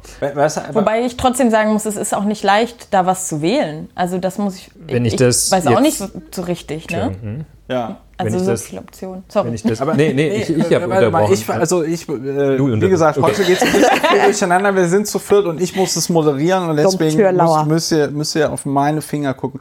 Nein, aber kann das denn, kann das denn sein, oder ist das so? Das ist jetzt so eine super geile Frage. Aber äh, hat, wurde dann deine Generation in den letzten fünf Jahren dann nochmal stärker politisiert? So nach dem Motto, oh scheiße, wäre ich mal 2014 äh, zur Wahl gegangen? Irgendwie schon, aber das kann auch jetzt meine Bubble absolut sein. Ne? Ähm, das finde ich immer ganz schwierig. Du nix mit dem Kopf? Für eine ganze Warum? Generation zu sprechen. Warum nix du mit dem Kopf? Ich fürchte, dass es eher die Bubble sein wird. Also das ist zumindest das, was ich aus, äh, ich bin ja ein, zwar ein paar Jahre älter, aber wenn ich mal so außerhalb meiner Berufs-Uni-Bubble mich bewege, Leuten, die ich zum Beispiel von früher kenne in meinem Alter, ähm, also ich meine, gut, jetzt hängen immerhin Plakate, ne? da steht dann manchmal auch das Datum drauf. Ähm, das heißt, äh, jetzt wissen die Leute vielleicht schon, da wird irgendwas gewählt, aber sonst muss ich ganz ehrlich sagen, haben viele äh, diese Wahl einfach nicht auf dem Schirm. Ja? Mhm. Das wäre meine mhm. Einschätzung. Also ich habe jetzt nichts darüber gelesen, ich kann das nur von subjektiven Eindrücken her sagen, aber ähm, ich würde auch damit rechnen, dass, wenn es die höhere Wahlbeteiligung gibt, das nicht unbedingt was Gutes ähm, zu verheißen hat für den Ausgang der Wahl von einem, sagen wir mal, demokratiefreundlichen und europafreundlichen Standpunkt aus, wenn es sich bewahrheitet, dass es tatsächlich eben besonders die Ränder bzw. ein bestimmter Rand sind, äh, äh, die hier äh, groß mobilisieren. Also es würde mich sehr wundern, wenn die Wahlbeteiligung durch die Bank deutlich steigen würde. Ja, also das ist zumindest ein Ergebnis der letzten Wahlen, das von der stärkeren Wahlbeteiligung, so wie ich das mitbekommen habe, halt vor allem die AfD profitiert genau. hat. Trotzdem bin ich aber der Meinung, dass egal höhere Wahlbeteiligung, egal woher sie kommt, der Demokratie nur äh, helfen kann. Also das sollten wir, egal aus welcher Richtung es kommt, irgendwie begrüßen. Ja, Finde ich sich persönlich. jedenfalls, glaube ich, auch nicht darüber beschweren, dass ja. man sagt, nee, oh Gott, oh Gott, äh, die, die, also die der Stimmenanteil einer unliebsamen Partei ist nur deshalb so hoch, weil die es schaffen, ihre Leute zur Wahl zu bekommen. Das ja, ich glaube, auch, das ist, das ist ein das Argument, das, das nicht Problem. zieht. Äh, aktuell, und das ist ein weiteres Argument, unbedingt zur Wahl zu gehen, ähm, sind die Prognosen so, dass die AfD, äh, ich sage das auch nur, weil ich davon ausgehe, dass relativ wenig AfD-Hörer zuhören hier, ähm, dass die AfD äh, wohl für deren Ansprüche sowieso, aber auch insgesamt relativ schwach abschneiden wird. Dass sie wohl also relativ Wieso, bei wie viel Prozent klar auf äh, 10 minus also auf 10 und weniger geraten. Also jedenfalls, das ist immer noch zu viel, gar keine Frage, aber äh, dass die nach den Prognosen, die ich jetzt gleich mal raussuchen werde, äh, dass die also relativ klar äh, ja im Bereich von 10% und etwas weniger landen. Also äh, Forschungsgruppe Wahlen, äh, das sind die, die sehen die äh, bei 10, bei 9 Prozent äh, und also zwischen 7 und 11 Prozent. Da sieht Infratest DIMAP die, äh, vor einem Monat allerdings. Aber das ist auch die Gefahr, ne? Dass, dass ähm, gerade wenn man das irgendwie so, so, so, ich sag jetzt mal im Vorbeigehen als Schlagzeile liest, AfD soll schwächer abschneiden als bisher gedacht, ähm, dass dann so ein bisschen das, was du auch in den USA gesehen hast, ne? Dass mit jeder Meldung, wo es irgendwie hieß, Hillary Clinton äh, im irgendwie meilenweit überlegen in den Umfragen, ähm, dann fühlt sich halt nicht mehr so knapp an. Und äh, wenn man sich, wenn dann, weiß ich nicht, sonntags jemand auf der Couch sitzt und ich weiß nicht, es regnet oder graupelt, oh Gott, ähm, das kann sich halt auch negativ auswirken, ne? dass dann Leute sagen, na ja, die haben ja gesagt, es wird schon nicht so schlimm werden. Mhm. Also ich meine, es ist ja erfreulich, dass, dass ähm, dass, ich sage jetzt mal, der rechte Rand äh, jetzt anscheinend den Vorhersagen nach nicht durch die Decke geht. Aber ich glaube auch, dass die letzten Referenden und Wahlen uns gelehrt haben, das mit sehr großer Vorsicht zu genießen. Das ist auch der Effekt, den du äh, ja. nanntest, dass äh, die Wahrscheinlichkeit, dass jemand zugibt, eine so, so, so strunzunmögliche Partei wie die AfD zu wählen, dass die Wahrscheinlichkeit halt selbst bei denen, die so doof sind, die zu wählen, wahrscheinlich geringer, dass sie das zugeben. Also ähm, ich meinte diesen Hinweis darauf, dass die AfD möglicherweise etwas eingedämmt ist, ähm, als zusätzliche Motivation zu nehmen, zur ja. Wahl zu gehen ja. und nicht äh, als Argument dafür, dass man auch vielleicht mal, wenn das Wetter gut ist, die Hände in den Schoß legen kann. Ich hoffe, dass äh, ja. ja. Dann fassen wir zusammen. Leute, geht wählen wenn ihr nicht wählen wollt an dem Sonntag, macht eine Briefwahlparty. Ich weiß gar nicht, ob das legal ist. Ist absolut legal. Du kannst wählen, wie du willst. Ihr könnt es ja schmuggeln als musst, irgendwie musst ja, musst ja unterschreiben. Yoga dass, dass du also das mit der Briefwahl ist natürlich ein bisschen, ja, ja egal. macht Party. Also, äh, macht erst Briefwahl geheim und dann die Party. Aber was ich, ähm, was ich noch... Räumt den Dip kurz und vom die, Tisch. Und die äh, Behinderten dürfen ja jetzt doch auch direkt schon bei der Europawahl wählen. Ja. Ulrich. Hatten wir schon drüber gesprochen. Also es geht jetzt schneller als gedacht, weil es irgendeine Eilentscheidung gab, Ja. dass ähm, das jetzt schon bei dieser Wahl so sein muss. Und ich wundere mich wirklich, es hat sich ja leider noch keine Person bei uns gemeldet, die bei dieser Europawahl nicht wählen darf, also äh, Kinder. Weil ich äh, kenne jetzt die Begründung nicht im Detail, aber nachdem man jetzt irgendwie gesagt hat, dass behinderte Leute und betreute Leute, die bisher nicht wählen durften, dass die jetzt wählen dürfte, wüsste ich jetzt nicht, mit, welchen, mit welcher Begründung man Kindern noch das Wahlrecht ähm, verwehrt. Was verstehen wir jetzt unter Kind? Äh, Ja, alle, die nicht 18 sind. ja Oh- Ohne Grenzen nach unten? Ich weiß jetzt nicht, ob wir da einsteigen Na, da wollen wir nicht einsteigen. Ich wollte es nur noch mal, ich wollte es nur noch mal sagen, weil ich mir wünschen würde, dass sich irgendjemand Minderjähriges noch meldet und wir dann äh, und mit wir meine ich Ulrich ähm, neben seiner in, in seiner reichlich gesäten Freizeit ähm, dann noch sch- schnell holter die Polter vor den EuGH geht, damit hier auch in Deutschland alle Kinder wählen dürfen. Wahrscheinlich müsste man dann äh, erstmal sich beim Bundeswahlleiter vorstellen und einen Wahlschein für das Kind beantragen. Wie dem auch sei. Also es äh, würde sehr weit führen. Äh, für die Europawahl wird es dann jetzt auch fast ein bisschen zu spät, das komplett äh, zu bearbeiten. Jedenfalls, Ja. wenn ich das machen soll. ähm, wahrscheinlich wäre es auch geeigneter, Kinder und Jugendliche, die wählen wollen, wenn die sich äh, bei Zeiten diesen Wunsch fassen und das bei einer Bundestags- oder Landtagswahl oder Abgeordnetenhauswahl ins Auge fassen, ähm, dass sie das herausfordern, dass sie nicht wählen dürfen. Ja, Also es ist vielleicht einfacher als bei der Europawahl. Ich glaube, äh, bei dir, Antonia, war das wahrscheinlich dann auch die erste Wahl, ne? wenn ich das mal so mit Ja. dem Wahlalter und deinem Ja. Alter hier massiv durchkalkuliere.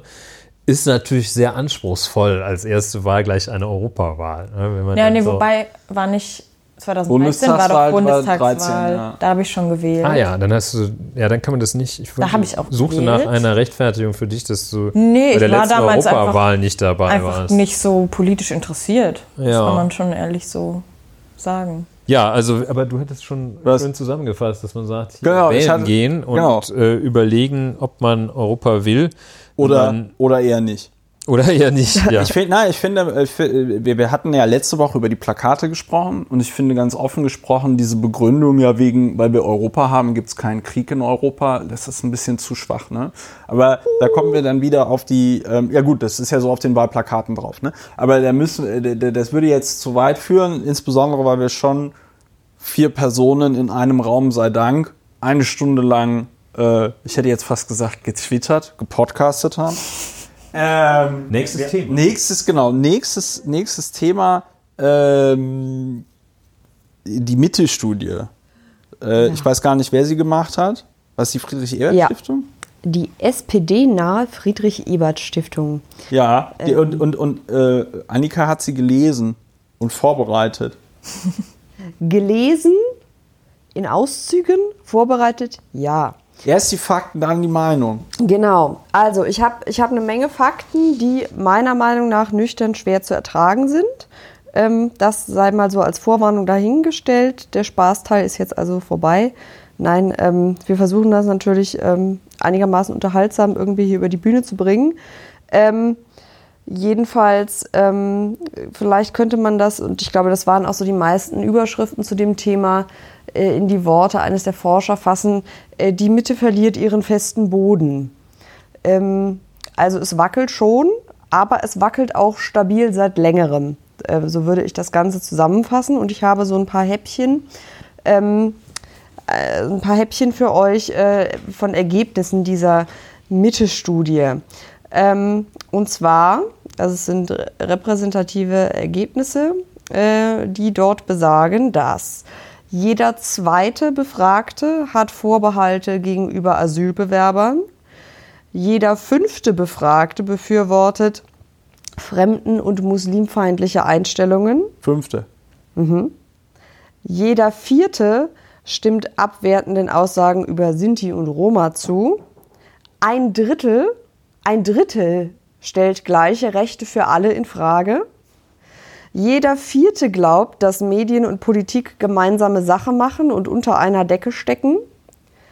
Ähm, es gibt eine, sagen wir mal, äh, vordergründig hohe Zustimmung zur Demokratie, die aber begleitet wird von recht unappetitlichen ähm, antidemokratischen und antipluralistischen Überzeugungen, die da so im Kielwasser ziemlich prominent mitschwimmen. Ähm, mehr als äh, die Hälfte, mehr als die Hälfte, ich weiß nicht, ob ich das schon genug betone, also mehr als die Hälfte. Mehr ja. als 50 Prozent. Mehr ja, als 50 Prozent. Äh, glaubt, äh, dass es in Deutschland ein Meinungsdiktat gibt. Was war, denn da, aber was war denn da die Fragestellung? Gibt es in Deutschland ein, ein Ja, hm, okay, hm. gut. Wir, wir kommen da, zur ja. Bewertung kommen wir gleich. Ja, ja, Trotzdem. So, äh, 46 Prozent sind der Meinung, dass ähm, geheime Organisationen politische Entscheidungen beeinflussen. 46 Prozent. Ja. Äh, als, Dabei sind die gar nicht geheim, die Organisationen. Das weiß ja jeder. Die Lobbyisten. Ja, nee, die, die Illuminaten, die nee. Freimaurer. Okay, ähm, geheime Organisationen. Und? Ja, ähm, so als kleines äh, Plus ja. am Rande. Äh, als rechtsextrem sind demnach einzuordnen, also ihren Antworten nach, ja. ähm, nach äh, den Kriterien der Forscher nur 20 Prozent. Zwei bis drei Prozent. Nur zwei bis drei Prozent. Aber. Aber. Ähm, dem Nationalchauvinismus zugeneigt. Aha. Solide 13. Aha. Ähm, an Sozialdarwinismus beziehungsweise, ich zitiere, die Überlegenheit der Deutschen gegenüber anderen Völkern, so naturgegeben, 8 Prozent. Jeder Zehnte zudem der Meinung, dass sich ähm, äh, die Menschen in wertes und unwertes Leben trennen lassen. Insgesamt sehen die Forscher bei 42 Prozent eine solide Tendenz zu rechtspopulistischen Einstellungen. Also es wird unterschieden zwischen, 42. Rechts, ja, zwischen rechtsextrem und rechtspopulistisch. Also wenn ich das richtig verstehe, ist rechtsextrem, wenn du mit der Armbinde rumläufst. Ja. Und rechtspopulistisch ist, das mit den Juden hätte er nicht machen müssen. Aha. Wenn ich das jetzt mal so ja. plump dahin sagen kann. Also es gibt ähm, zudem äh, Stimmen 62 Prozent ja. ähm, finden einen, Zitat, ein Law and Order Autoritarismus eine prima Sache. Und ähm, ja, nicht? Also abschließend kann man sagen, ähm, das Traurige ist, dass ähm, sich das anscheinend ähm, gar nicht so wahnsinnig verändert hat. Also es gibt. Ähm, ja, die machen diese Mittelstudie regelmäßig. Ja, ne? die machen die regelmäßig. Wie oft? Jedes Jahr? Alle fünf äh, Jahre? Ich glaube, das letzte Mal war 2014. Lass mich noch mal gerade gucken. Alle zwei Jahre. Ähm, jedenfalls ähm, hat es eine stabile Verfestigung von rechtspopulistischem Denken ähm, stattgefunden innerhalb der letzten Jahre, was im Übrigen die AfD ähm, dazu genutzt hat, um zu sagen, äh, ja, seht ihr mal, äh, äh, wir sind gar nicht so fringe, sondern die AfD ist in der Mitte der Gesellschaft angekommen, war, glaube ich, das, was, ich glaube, Frau Weidel hat das gesagt. Und ähm, es hat sich außerdem gezeigt, ähm, dass es keinen großen Unterschied gibt zwischen Ost und West, was die, den Rechtsextremismus angeht, dass aber im Osten die etwas softere rechtspopulistische äh, Ansichten ähm, oder Orientierung etwas weiter verbreitet sind als im Westen. Im Westen sind das 20 Prozent, im Osten 30. Das gilt vor allem für den Bereich der Fremdenfeindlichkeit. Und, Asyl, und äh, was Asylsuchende angeht. Und ähm, autoritäre Einstellungen finden unter ostdeutschen Befragten mehr Zustimmung. Ost 67 Prozent, West 61. Ja, das ist jetzt. Also da, generell kann man im Osten ein größeres Gefühl von politischer Machtlosigkeit feststellen. Und ein weiterer ähm, Punkt, gut, äh, also ich bin jetzt ähm, hier auf der Seite, äh, ich bin ganz offen, meines Arbeitgebers.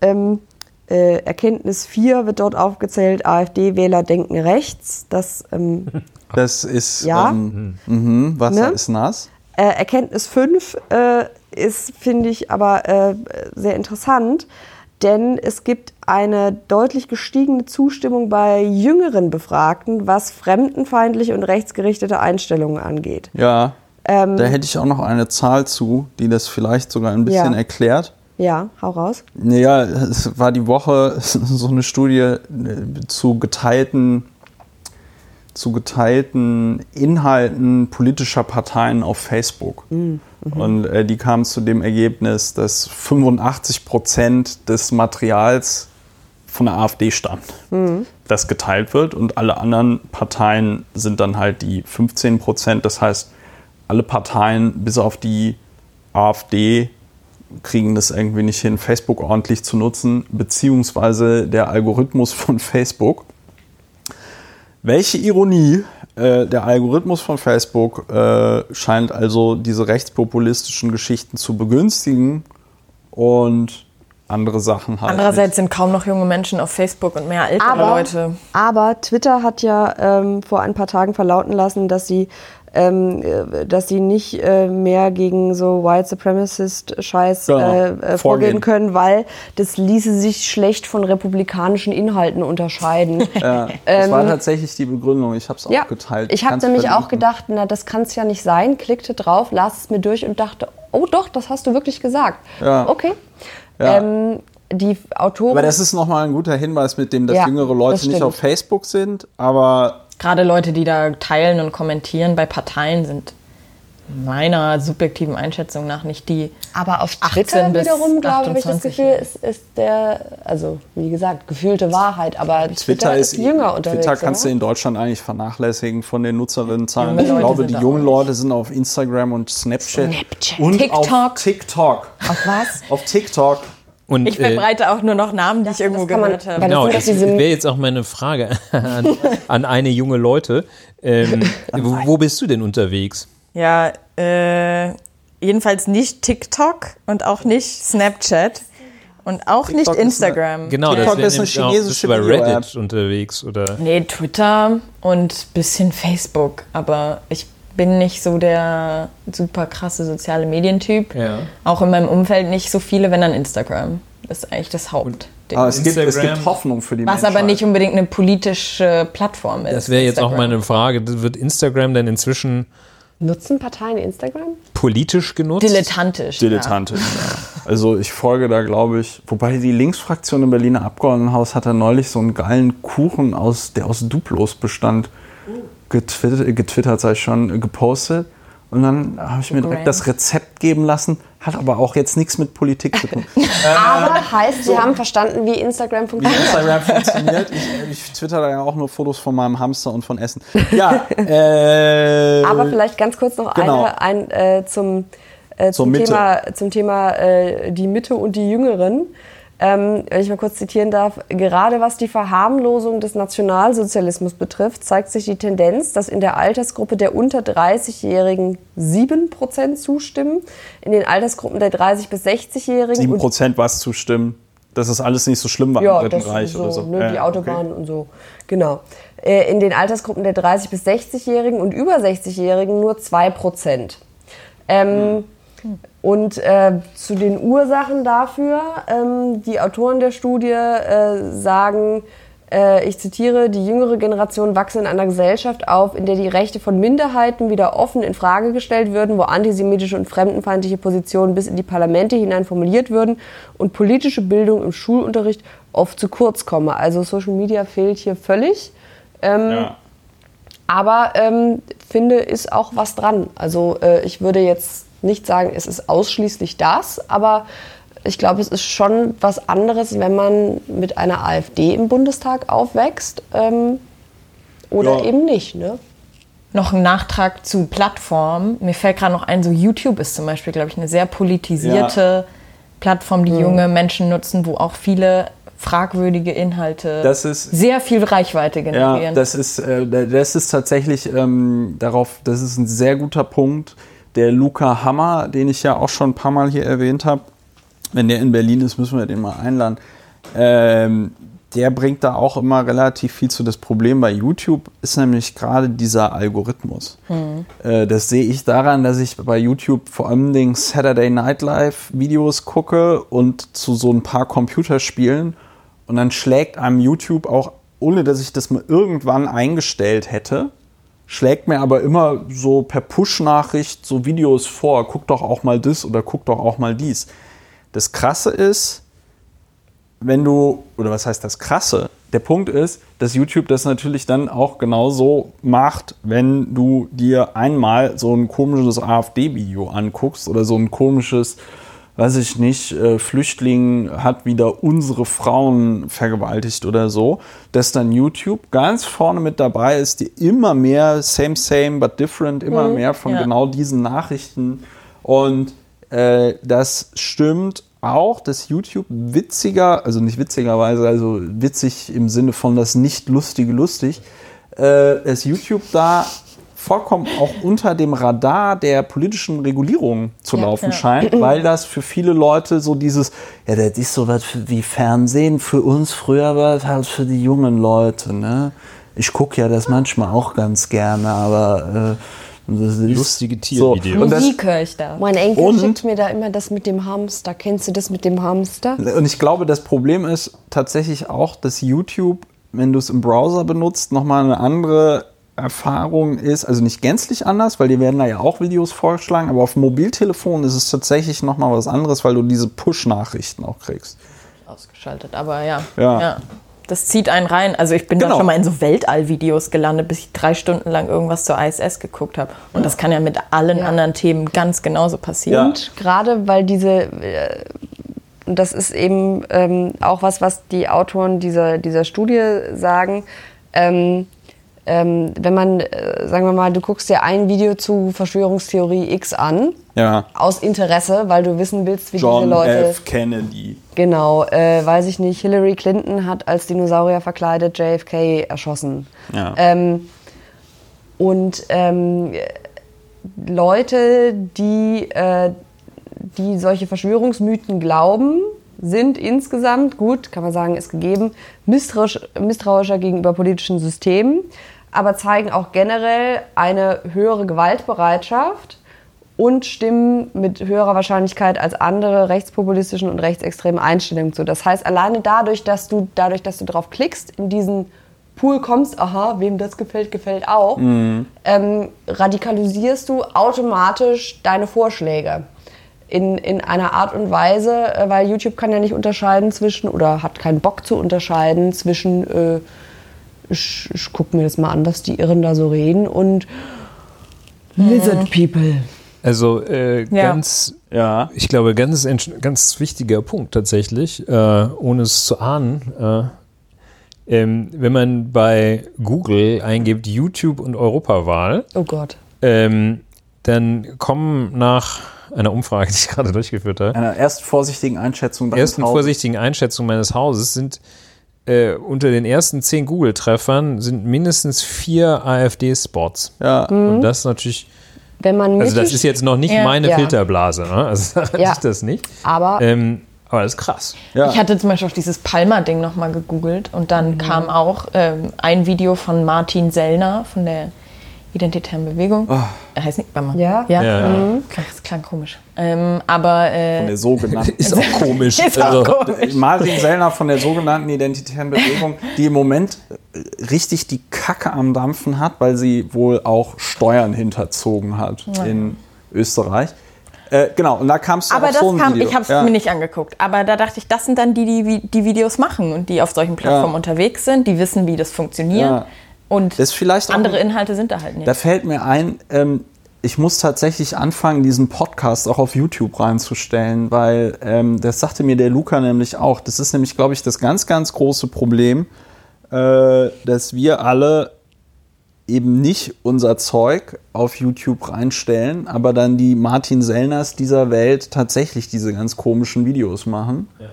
Ähm, good point. Jetzt hattest du noch irgendwas zur Mittelstudie, Annika? Ja, also wenn man Mittelstudie googelt, also wenn ich das google, ja. ähm, ist mein erster Vorschlag Tichys Einblick. Uiuiui. Ui, ui.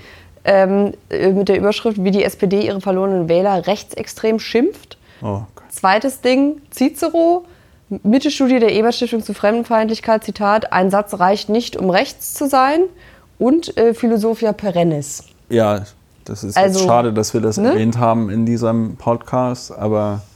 Ähm naja, aber ich sag mal so, ähm, ohne dass ich irgendein Schlagwort benutze, äh, was schon ja. meine Richtung erahnen lässt. Ähm ja, es ist, es, ist in, es ist insofern tatsächlich nochmal interessant, ähm, weil du außer Frage natürlich wahrscheinlich eher nicht so dem rechtsextremen Spektrum nee, also zuzurechnen bist. Ist jetzt nicht so. Und das heißt, auch wenn Ding. meine Mutter oder mein Onkel oder sonst wer setzen sie hier typische Personen ein, der man nicht so viel Intercom, Internet, Interkompetenz. Interkurs. Interkompetenz. Ja, Ulrich, Interkurs ist auch ein Wort, das du in diesem Podcast sagen darfst. Es gibt hier kein Meinungsdiktat. Ja. Ähm, das gibt es also nur außerhalb von diesem Kreti Raum. Und, Kreti und Pleti googeln Europawahl und kommt, es kommt direkt AfD-Scheiße. Ja. Das ist schwierig. Also Kreti und Pleti hier repräsentiert durch Annika und mich.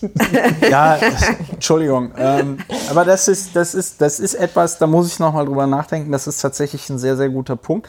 Ähm, jetzt aber nochmal zu der Frage. Hm. Wie sind die denn da methodisch vorgegangen? Das würde mich auch interessieren. Weil dieses in Deutschland herrscht ein Meinungsdiktat. Also wenn Sie da gefragt haben, herrscht in Deutschland ein Meinungsdiktat, dann muss ich ganz subjektiv, aber vielleicht kann äh, Antonia, vielleicht kannst du das auch noch sogar inhaltlich, theoretisch begründen. Aber das scheint mir dann ja nicht so eine Spitzenfrage zu sein, ja. weil ähm, da, also in der Regel stellt man zum Beispiel, glaube ich, auch, nicht, dass ich jetzt jemals schon mal so ganz viele solche Fragenbögen erstellt habe, aber das lernen wir auch theoretisch. Ähm, man stellt mehrere Fragen zu einem Thema.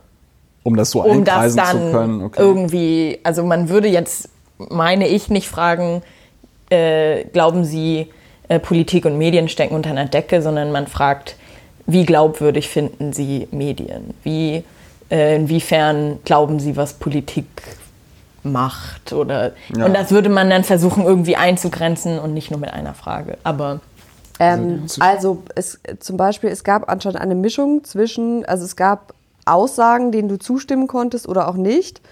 Und ähm, äh, ein Beispiel dafür wäre, das oberste Ziel der deutschen Politik sollte es sein, Deutschland die Macht und Geltung zu verschaffen, die ihm zusteht.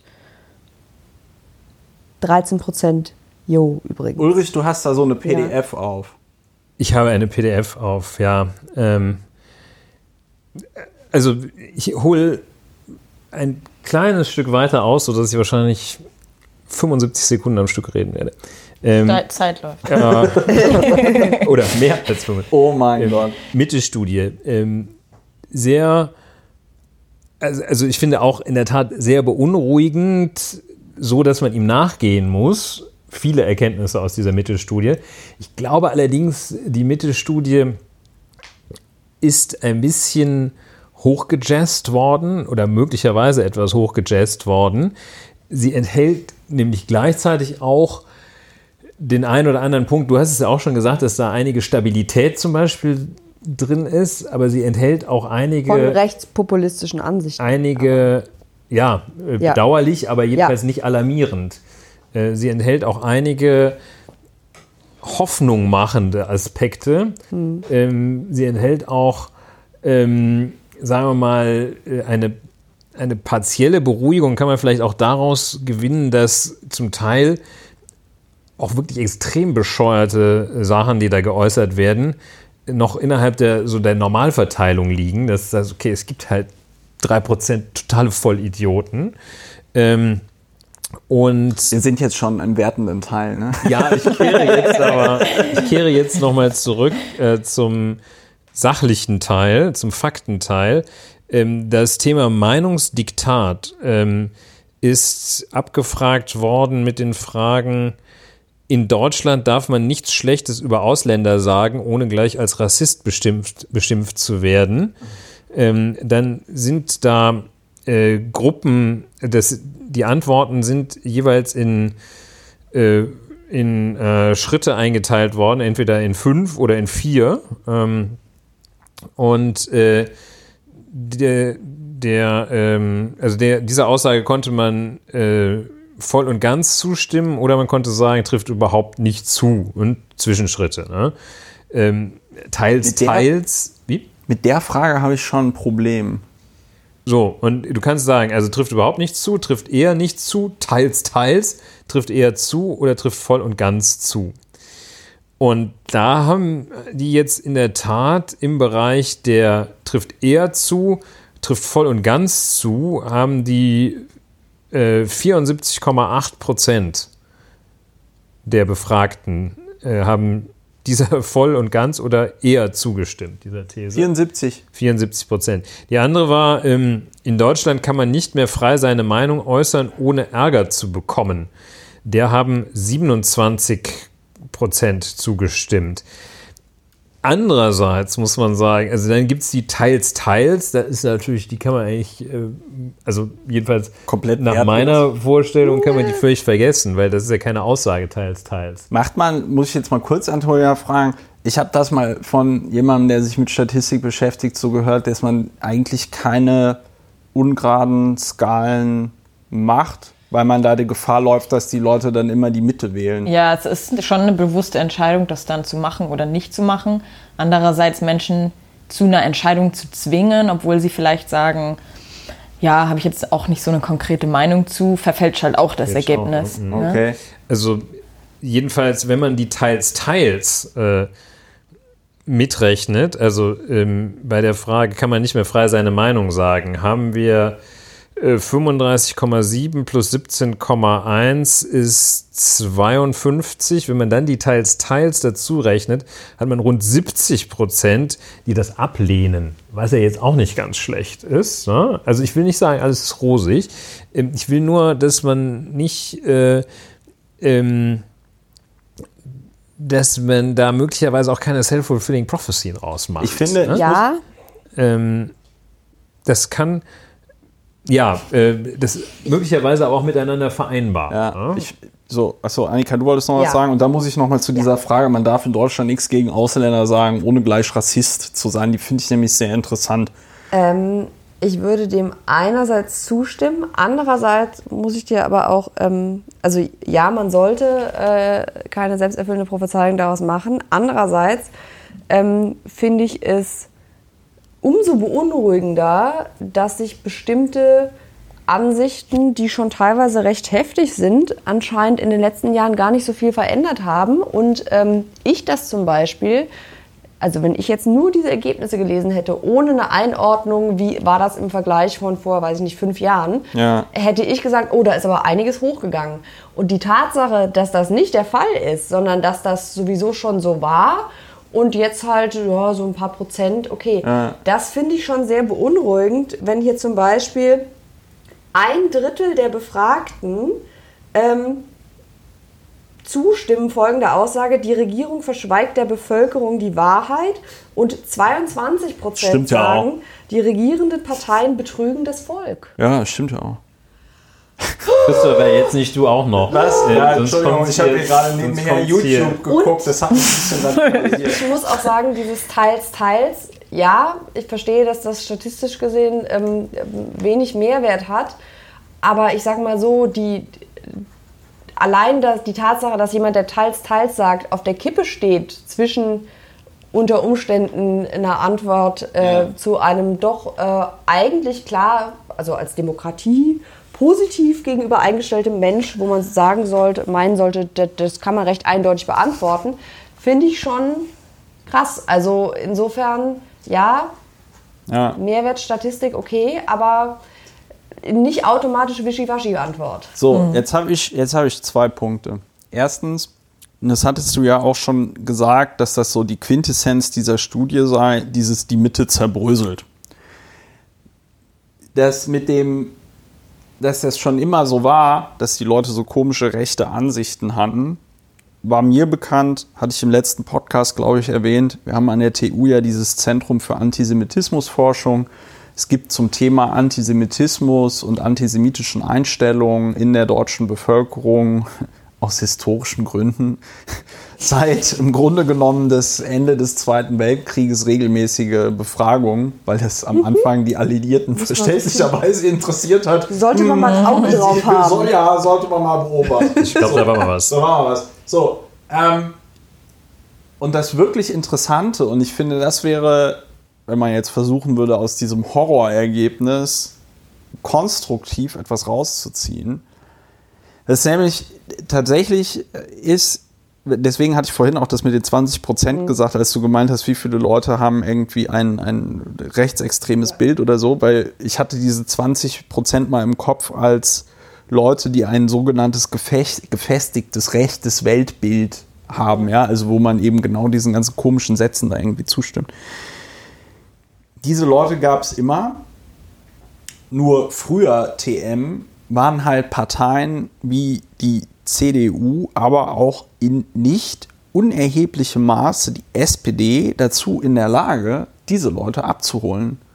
Weil die waren dann halt Nazis, aber das waren dann Bergbaunazis. Und denen war das dann wichtiger, dass die SPD was für die Kumpel gemacht hat.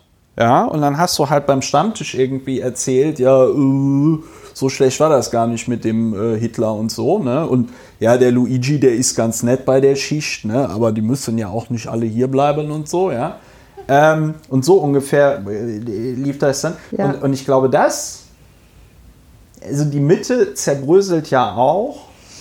Und da wäre wahrscheinlich ein bisschen Selbstkritik dann bei den großen Parteien angebracht oder angebrachter, weil, weil die größeren Parteien, die SPD anscheinend weniger als die CDU, es nicht mehr hinbekommen, schon kommt draußen die Polizei, weil wir hier Sachen sagen, die man hier nicht mehr sagen darf. Das ist der implantierte Chip? Ähm, ja, nein, aber weil, weil die Parteien es eben nicht mehr hinkriegen, diese Leute abzuholen. Ich weiß nicht, ob äh, Antonia es da aktuelle Ergebnisse aus der Politik, po politikwissenschaftlichen Forschung gibt, die das bestätigen oder ähm, äh, negieren könnten.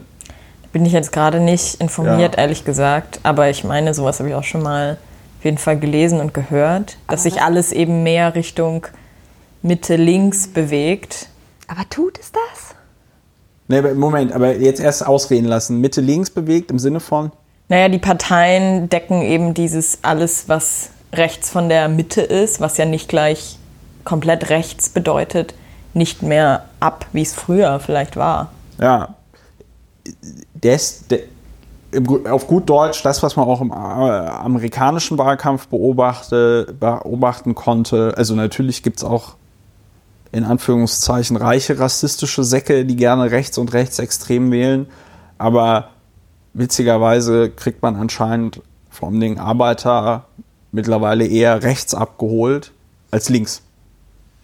Ja. So, du, du hattest jetzt noch, gut, de, de, der Einwand hat sich ergeben. Ich wollte noch was zu der Frage sagen. Merk dir bitte, was du sagen wolltest, Ulrich, mit Merk's dem es gibt. Oder hat es jetzt noch konkret was damit zu tun? Was ich gerade gesagt habe. Ich krieg hab. den Bogen gleich wieder gespannt. Kriegst den Bogen gleich wieder gespannt. Nein, kannst du bitte noch mal diese Frage mit den, mit den, man darf in Deutschland nichts mehr gegen Ausländer sagen.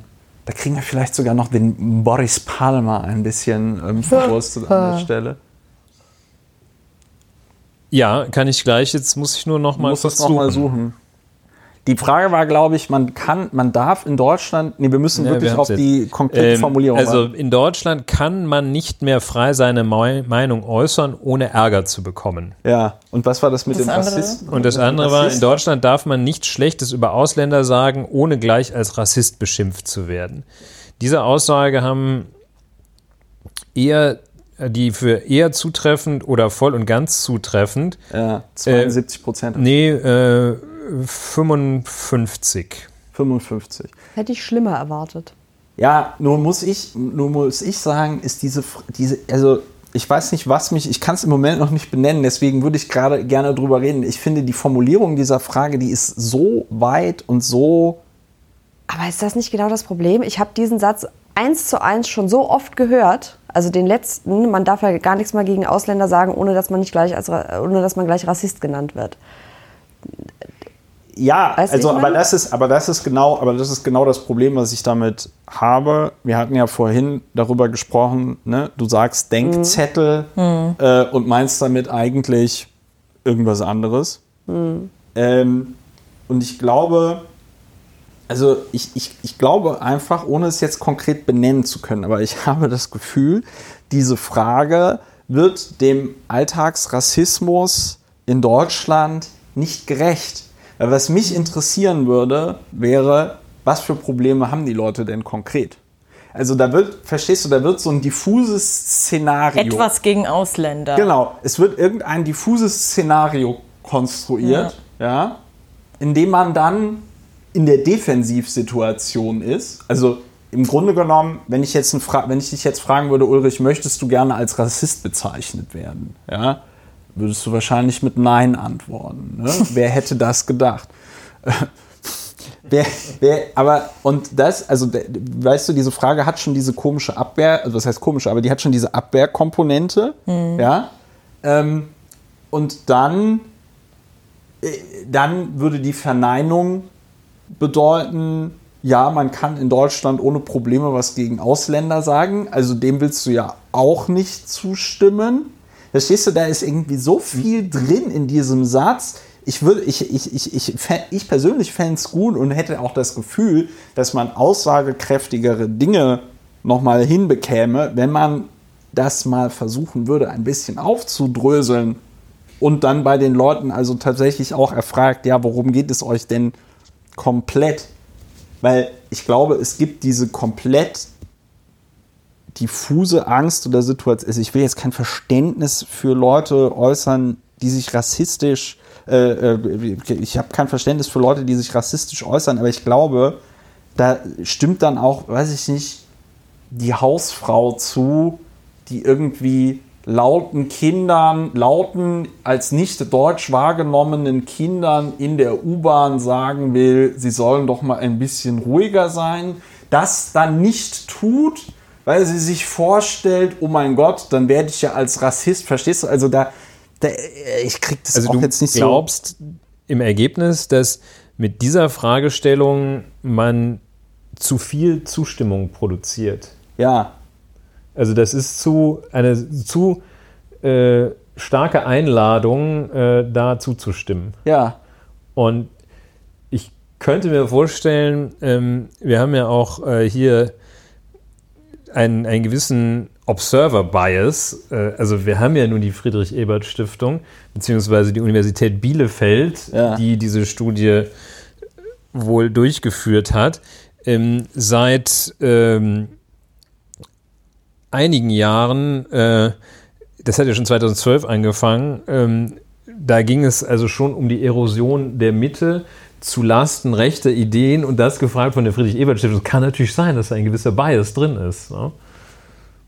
So, du meinst, du meinst so nach dem Motto, die sehen die, mehr. Das, das, Ziel ist, also das, die Hypothese, die man bestätigt haben möchte, ist, dass da natürlich ähm, ein Meinungsdiktat von der Bevölkerung wahrgenommen wird, dass das Ganze nach rechts rückt. Okay. Oder dass es halt möglichst plakativ möglichst darstellbar ist. darzustellen. Ich glaube allerdings dennoch, dass das sehr beunruhigend ist. Ja, das Ganze. Ich will, äh, natürlich ähm, ist das beunruhigend. Aber ich glaube auch, dass da möglicherweise eine gewisse Kritik an dieser Studie ansetzen könnte. Wie wurde die eigentlich befragt?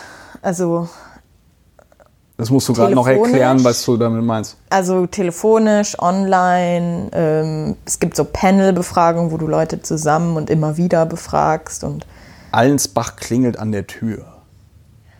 Ja, das müssten wir jetzt mal nachschauen. Weil ich finde es eigentlich interessant, weil es schon relativ, also es wirkt so, als wenn die, also die Fragen sind sehr explizit gestellt. Ja. Ne? Es ist ja. jetzt nicht versucht, irgendwie um was unterzumauscheln. Ähm, und da haben ja dann relativ viele Leute anscheinend kein Problem gehabt, das zu beantworten, was für gute Befragung spricht eigentlich. Computer Assisted Telephone Interviews. Ja, als Erhebungsmodus. Computer Assisted Telephone Interviews. Ja, das ist, da wird dann per Zufall die Telefonnummer generiert.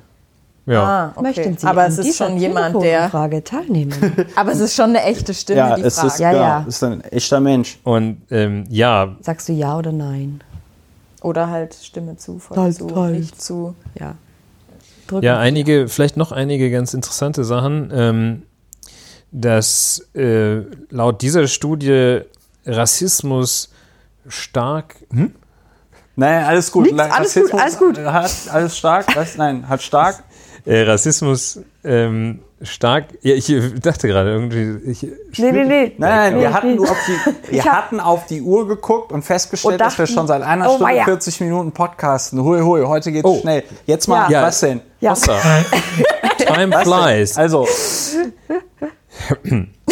Das ist eine Reaktanz, nennt man das in der Psychologie. Ja. Wenn einem Freiheitsverlust droht, dann äh, reagiert man darauf. Das heißt, du setzt mich zeitlich unter Druck. nee, ich ich nehme mir besonders das, viel das Zeit. Wollte, das wollte ich, Ich jetzt hör gar dir zu. Die, die, erstens, Antonia hört jetzt schon mal zu. Zweitens ist das der perfekte Moment, wo ich jetzt komplett vom Thema ablenken kann. Wir haben nochmal ein ausführliches Feedback bekommen zu unserem Wunsch, dass wir hier gerne tiefpsychologisch begleitet werden würden. Mit dem Einwand von wegen, ja, aber wenn wir jetzt zum Beispiel hier wieder Christian Lindner psychologisieren, wenn wir ja keine Fachfrau finden, die bereit wäre, eine lebende Person hier live äh, zu analysieren oder so, wohingegen ich nochmal einwenden würde, darum ging es uns gar nicht. Uns geht es also vor allem Ding, okay, ich muss das jetzt Ich so meine, formulieren, Eugen dass es Drewermann hat auch Märchen tiefenpsychologisch gedeutet, ohne Rotkäppchen jemals begegnet zu sein. Ja, und äh, mir geht's, mir geht, ich wollte es jetzt auch so formulieren, dass ich nicht mit irgendeiner Gruppe Ärger bekomme aufgrund der Drastik meiner Formulierung. Ich, ich fasse es mal so zusammen. Bitte, Ulrich. Ulrich und ich, aber auch unsere Gästinnen, ähm, wir können alle lesen und schreiben und uns ist das sehr wohl bewusst, dass es da gewisse Regeln dieser Berufszunft gibt. Die waren aber alle nicht, die, die, wir, Sollen wir nicht sind, verletzt werden. die sollen nicht verletzt werden.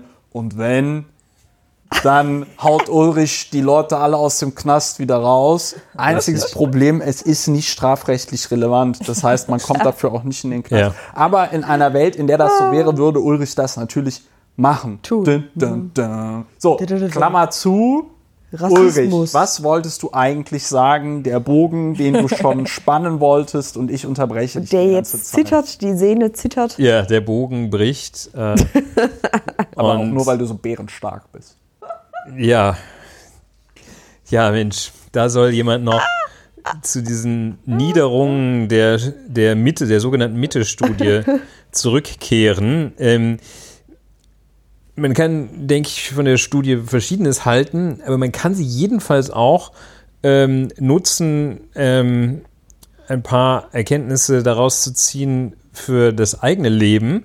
Und äh, ich ziehe für mein eigenes Leben äh, aus folgendem Umstand ähm, Erkenntnisse. Ähm, die haben dann äh, natürlich die Antworten auch noch gewichtet nach bestimmten Gruppen, wie zum Beispiel Einkommensgruppen, Bildungsgruppen, Männer, Frauen, Altersgruppen. Ja. Bei Fremdenfeindlichkeit kann man sehen, äh, immerhin 15,2 Prozent, wie auch immer die das erreichen, aber in der Gruppe äh, der bis 30-Jährigen 15,2 Prozent, in der Gruppe 31 bis 16 19,4 und über 60 bis 60, ja, Ja. richtig. Ähm, und über 60 20,1. Also das heißt, je älter, desto rassistisch. Sollte Ja. man sich vornehmen, so, Achtung, Achtung, sollte man sich vornehmen, dass man älter wird, äh, Ohne Rassist zu werden. ohne Rassist zu werden. Ähm, Rassismus und Fremdenfeindlichkeit ähm, abhängig vom Bildungsniveau. Niedrig, mittel, hoch. Ähm, Fremdenfeindlichkeit 28, 20, 6,7. Das heißt also, je was korreliert Bildungs, also negativ korreliert Bildungsniveau mit ähm, Fremdenfeindlichkeit. Je gebildet, desto weniger fremdenfeindlich. Da, da also es korreliert, wir wissen ja alle, ähm, vor allem die Politologinnen unter uns wissen, Korrelation ist noch keine Kausalität, aber ähm, dennoch. Äh, das andere ist Einkommensgruppen. Ja, der, äh, also, je, das finde ich interessant. Je mehr, ähm, je schwächer die Einkommensgruppe, desto höher die Fremdenfeindlichkeit. Und zwar ähm, signifikanter Unterschied, schwächere Einkommensgruppe 21,8 Prozent fremdenfeindlich, nach den hiesigen Maßstäben, stärkere Einkommensgruppe 9,7 Prozent. Ganz interessant. Warum, also was äh, sollte man sich überlegen? Man sollte beim Älterwerden aufpassen, Reich ähm, und gebildet. Reich sein. und gebildet sein. Geil. Ja, oder Geil. so zusammengefasst, äh, finde ich. Ne? Ein Foto? Ein, ein, ein Foto von Paris Hilton ist das, glaube ich, mit einem Tanktop. Stop being poor. Ja, genau. Mhm. Ja. Ja, eure Armut kotzt mich an. Also, ja. die, also ich finde, da ist so ein bisschen äh, eigentlich die umgekehrte Form. Also nicht, äh, also umgekehrt muss man wohl sagen, äh, dass viel Unzufriedenheit offenbar aus niedrigem Einkommen resultiert. Wer hätte, Wer das, hätte das gedacht? Ja. Aber das hat, also Bildung und Einkommen hat ja auch, ja, ja, ist sehr viel miteinander zu tun. Ne? Also, ähm, ähm, das Weitere, was ich ganz interessant fand, war, äh, dass sich nach dieser Studie äh, Männer und Frauen in Fremdenfeindlichkeit äh, sehr äh, nah sind. Männer 19,2 Prozent, Frauen 18,3 Prozent. Da hätte ich also Frauen deutlich bessere Werte zugetraut. Tja, ähm, leider. Ja, antisemitisch klass Antisemitismus klassisch. Auch jeweils 5,1 Prozent. Ne? Na klar. Frauen können. Manchmal ähm, Arschlöcher. Frauen dieser Auswertung nach deutlich weniger homophob. Also, ja. ähm, also Männer haben offenbar mit Homosexualität ein weitaus größeres Problem als Frauen. Es, das kann ich bestätigen. For what das, reason das, ever? Ja, äh, das kann ich auch bestätigen. Also, ja. Also, das, also Moment, um das, also, nee, ich denke, doch, das kann ich vor allem von dir aus, bestätigen. Nein, aus eigener, aus eigener Erfahrung, weil äh, ich weil mir das irgendwie total egal ist, wie ich mich in der Öffentlichkeit mit Männern verhalte, aufgrund dessen schon mal einige Male für homosexuell gehalten worden bin und das dann irgendwie sehr befremdlich fand, wie da Männer drauf äh, äh, reagierten. Das meinte ich mit, das kann ich aus eigener Erfahrung bestätigen. Nicht, dass es hier wieder Zuschriften gibt, von wegen, wir hätten uns hier als homophob geoutet. Nee, also ich kann das auch in diesem Sinne bestätigen, dass ich so also, eigentlich praktisch noch nie von Frauen irgendwie so, äh, es ist eklig äh, mhm. gehört habe, aber mhm. äh, mich begleitende Männer sehr gerne ausflippen, wenn irgendwo äh, Homosexualität sichtbar wird. Dass die das einem immer so Komisch, unter ne? die Nase reiben, das ist dann der Spruch. Ne? Der Nationalsozialismus also, hatte auch seine guten Seiten. Oh, ja. äh, lehne völlig ab, immerhin 66 Prozent, lehne überwiegend ab 10,5 Prozent. Wie man bei der Nationalsozialismus hatte auch seine guten Seiten, als Zustimmungswert teils, teils sagen kann, weiß ich nicht. Ne? Also, ja, aber, ähm, ich, aber ich muss echt aber sagen. Stimme zu. 4,0 äh, und 5,4 Prozent. Das klingt natürlich schon mal viel. Ähm, ja.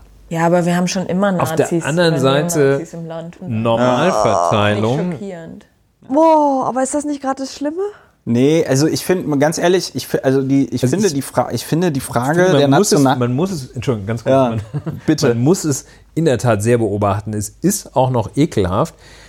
Aber ich glaube, es wäre der berühmte Bärendienst, woher auch immer diese Bezeichnung kommt, äh, wenn man vor dieser Studie in Alarmismus fällt, was du nicht tust, aber ähm, wenn man äh, quasi das Schiff verloren gibt und von Bord geht. Ne? Das hat nämlich auch, also gerade was so, so eine weitere Erkenntnis fand ich auch noch ganz interessant, ähm, die die Stabilität von diesen bösen Gefühlen so ein bisschen zu zeigen scheint, ist, ähm, wer ähm, was zurückgegangen ist, ist ähm, die, sind die sehr negativen Einstellungen und Meinungsäußerungen gegenüber Sinti und Roma und auch die antisemitischen, das hat sich verlagert, ganz offenbar, zu äh, Geflüchteten und Asylbewerbern. Das es bleibt relativ konstant, also der, die Scheißgefühle sozusagen sind relativ konstant, die suchen sich immer nur andere Wege. Ja. Ja. Aber ist das nicht gerade das Erschreckende, dass ja, wenn ich das jetzt richtig interpretiere, ähm, die, die, die Mehrheit eigentlich der Meinung ist, Demokratie und so ist eine prima Idee und scheinbar nicht in der Lage zur Selbstreflexion ist, dass Teile dessen, was sie so in der Bauchgegend verspüren, ähm, nicht zu dieser ersten Aussage passt. Weil ich glaube, das ist, und da würde ich dir zustimmen, Ulrich, das ist das größere Problem, äh, sind eben jetzt nicht die, weiß ich nicht, 4%, die dem Mutterkreuz äh, nachtrauern, die sind auch ein Problem. Aber das drängendere Problem finde ich äh, die Mehrheit, ähm, für die sich rechtspopulistische Äußerungen schon so weit normalisiert haben, dass sie gar nicht mehr merken, dass sie rechtspopulistisches Zeug von sich geben, teilweise. Mhm. Ja, also ähm, ja, ja, ist problematisch. Wie kriege ich das jetzt ordentlich formuliert? Erstens, ich finde diese Aussage, also diese, Aus, also diese Aussage, oh Gott, warum, wenn man sie, nicht, dass mir nachher noch unterstellt wird, ich werde hier heute Abend der große Nazi-Versteher, aber diese Aussage, ja, es gab auch gute Sachen im Dritten Reich, finde ich wieder so vollkommen unbrauchbar, weil sie so weit gefasst ist, dass du, wenn du das abfragst, im Kopf desjenigen, der da antwortet, nicht, also du findest nicht heraus, was konkret ja. der jetzt meint. Wenn ich mir jetzt Aber alleine. Ist das relevant? Harald nee. Schmidt hat mal gesagt, von 33 bis 45 war auch zwölfmal Spargelzeit. Genau. Der, der Punkt, genau. Hilft das, das weiter? Ja, das hilft weiter, weil das genau mein Punkt ist. Also ich will damit nicht die Leute in Schutz nehmen, die damit, die damit Ja antworten, die das toll finden. Aber ich, weißt du, das äh, sehe ich ja bei meiner hier Forschung zu äh, äh Werner von Braun und, und, und, und V2-Raketen und was da alles äh, es für Reaktionen gab auf meine Veröffentlichungen und so. Wenn du der totale Raketenfan bist und der Meinung bist, der falschen Meinung, dass die Raumfahrt in Deutschland mit der V2 startete. Und dann wirst du gefragt, es gab auch gute Sachen im Dritten Reich, können Sie dem zustimmen? Und dann denkst du an die V2 und sagst, ja, es gab auch gute Sachen im Dritten Reich. Ja? Ähm, will, da, will damit sagen, das sind so krass plakative Fragen. Da, da, du kannst nicht reingucken, was konkret die Leute, also dann finde ich, müsste es da Anschlussfragen geben im Sinne von, aha, was denn? Nennen Sie doch mal fünf Sachen im Dritten Reich, die gut waren oder irgendwie so ja, oder mh. whatever. Und, und das ist, und will damit sagen, ja, es ist problematisch und das wäre jetzt mein zweiter Punkt. Mhm. Ja, wir erleben, und da, da stimmt das, das Wort viel ja schon, Erosion. Äh, wir erleben seit im Grunde genommen der Bundestagswahl 2013 eine Erosion der Sprache, die nochmal seit 2015 spätestens seit dem berühmten Silvester in Köln, wo irgendwie alle Schleusen geöffnet worden sind. Ähm, wir erleben eine Erosion der Sprache, die führt zu einer Erosion des Handelns, die führt auch zu einer Erosion medialer Standards, meiner Meinung nach. Das haben wir in diesem Podcast an anderer Stelle schon ausführlich äh, äh thematisiert. Und da gebe ich dir recht, Annika, das ist total problematisch.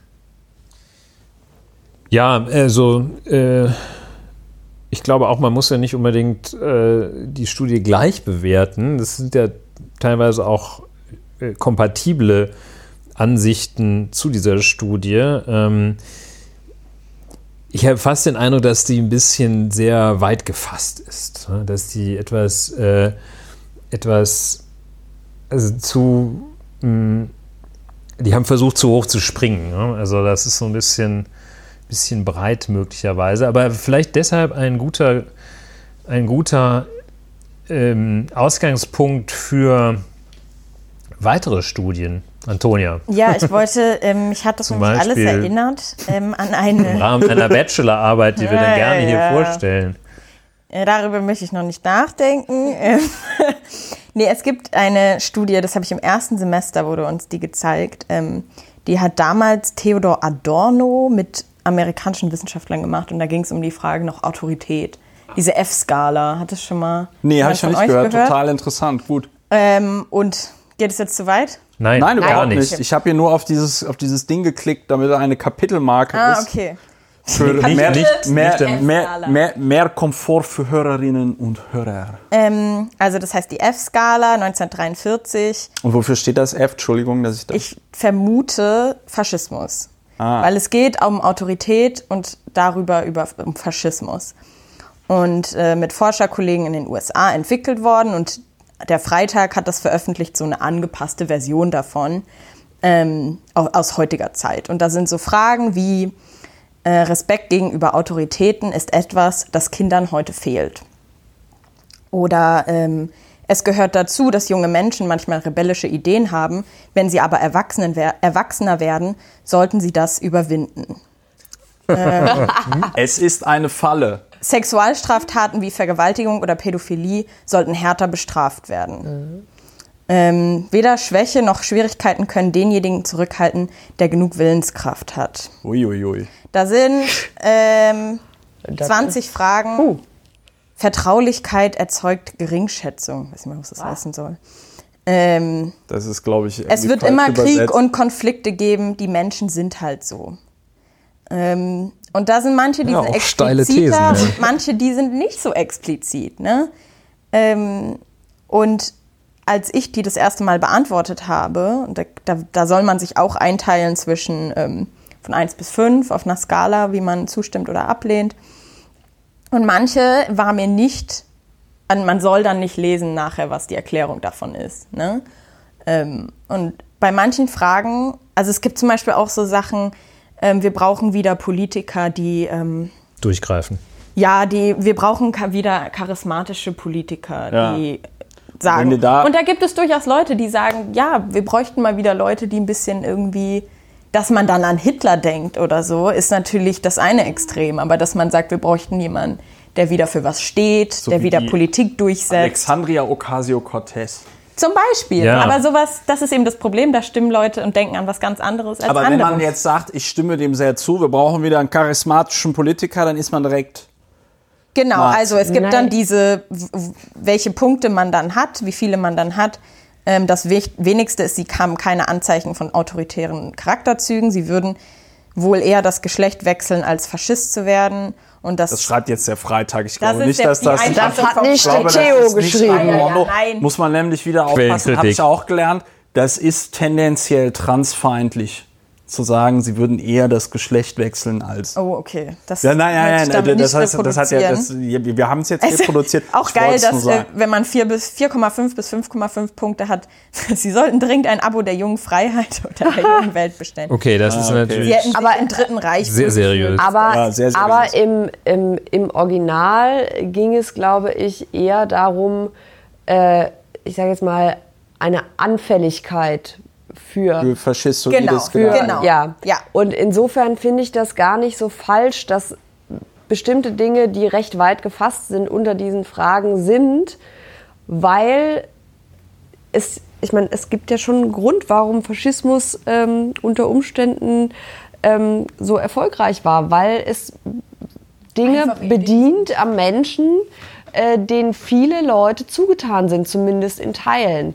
Und insofern, es gibt zum Beispiel Leute, die sagen, naja, das ist ja diese Demokratiefeindlichkeit, ne? dass man sagt, oh, das dauert immer alles so lang, das was Kann auch das nicht an mal Europa, einer entscheiden? Das muss doch einfach mal einer entscheiden. Und dann denke ich, da, das ist aber dann halt eine Diktatur, ne? Kann man. Ja, aber das, so das kann man Gefühl, so machen. Boah, in Brüssel dauert das alles immer so ewig und so weiter. Hm, das, äh, würde ich sagen, das ist zum Beispiel was, was, wo viele sagen würden, ja, die Gefahr ist dann halt, ähm, wie Leute das bedienen.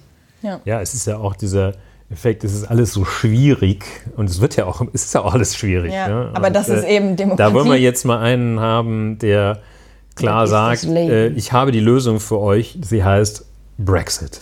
Ja. Und ähm, ja, das, was du, äh, also mit, als psychologischer Laie versuche ich ja die Welt mit den drei bis vier Effekten, die ich kenne, zu erklären. Äh, es ist natürlich auch ein bisschen der Barnum-Effekt. Ah, oh, das haben wir ja auch schon länger, ja. Dass du also ähm, Dinge so formulierst, dass sie besonders zustimmungsfähig sind. Ja? Ja. Also manchmal fühle ich mich etwas unsicher, ja. werden wahrscheinlich rund 99,9 Prozent der Bevölkerung zustimmen. Ähm, oder selten. Selten, manchmal bis selten. Ja. so ist das ja okay. Ja. Naja, wie dem auch sei. Es gibt noch die Leipziger Autoritarismus-Studie, das ist auch relativ bekannt. Ja. Ähm, weiß ich aber nicht genau, was drin steht. Müsste man vielleicht mal. Müsste man mal vorbereiten, wenn man müsste man reden mal will, ja. äh, vorbereiten, müsste man aber dann mal, vielleicht könnte man das mal mit dieser Mitte-Studie so ein bisschen äh, vergleichen. Mm, Ich glaube aber grundsätzlich, dass diese Studien natürlich immer sehr plakative Ergebnisse haben und auch bei dieser Skala, wenn man oder bei dieser F-Skala, wenn man das jetzt testen würde in der deutschen Bevölkerung,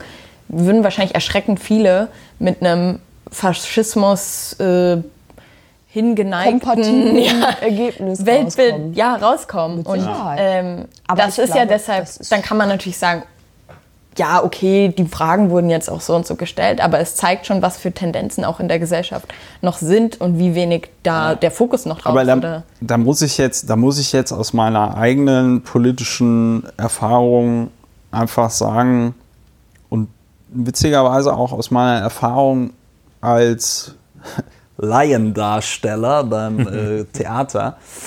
Äh, ja, ich habe in meiner, in meiner Jugend, oh Gott, früher, so äh, bis es noch 2006, als es noch die D-Mark gab, habe ich ähm, Da warst du doch gar nicht geboren. als die, ähm, äh, genau, als ich noch nicht geboren war.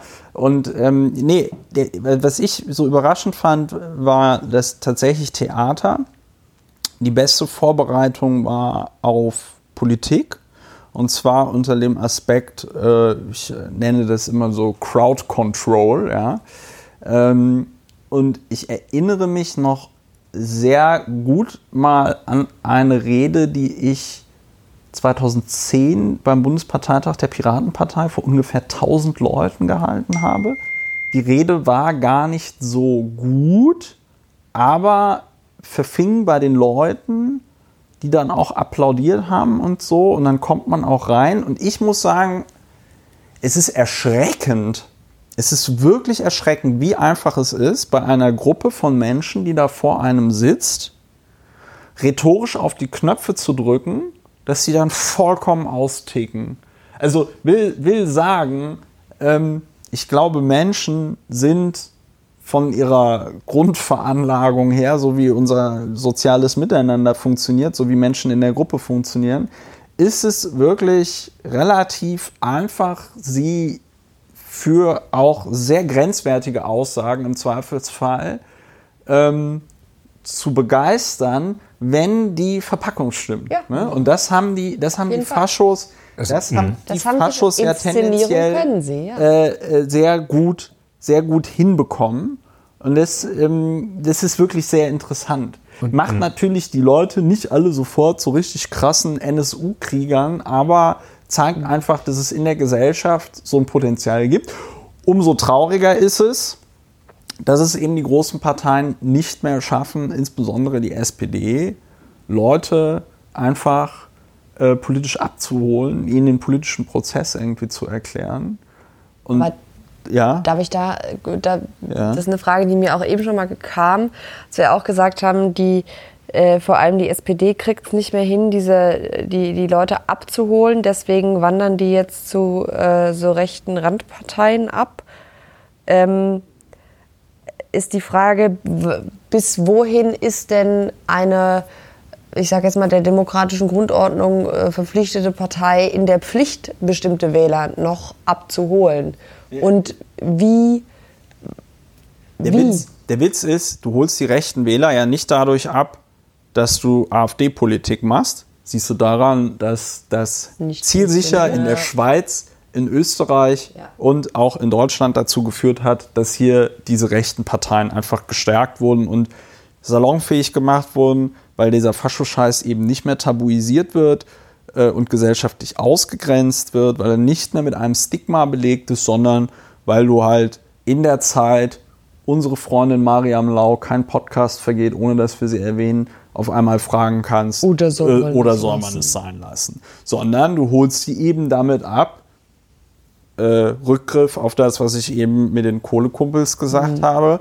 Du musst sie mit einer Sozialpolitik abholen und dann auch nicht mit einer Sozialpolitik, die gegen irgendwie Ausländer geht, sondern mit einer Sozialpolitik, wo du eben das Gefühl hast, ah, okay, wir leben in einem Sozialstaat, wenn ich mal arbeitslos bin, dann kümmert sich der Staat mit mir. Und wenn du aber dieses neoliberale Programm abfährst, was wir im Grunde genommen seit äh, Mitte der 80er Jahre in Deutschland und Europa abfahren, äh, die sozialen Sicherungssysteme irgendwie zerbröseln, die das System irgendwie zerbröselt, wo auch noch äh, gibt so ein Klammer auf, es gibt so ein schönes Museum hier von, von Schering, das äh, ne, ist jetzt Bayer, aber äh, Schering, die zur äh, erste, erste Pharmafirma, die eine Antibabypille äh, Pille, äh, auf den Markt gebracht hat.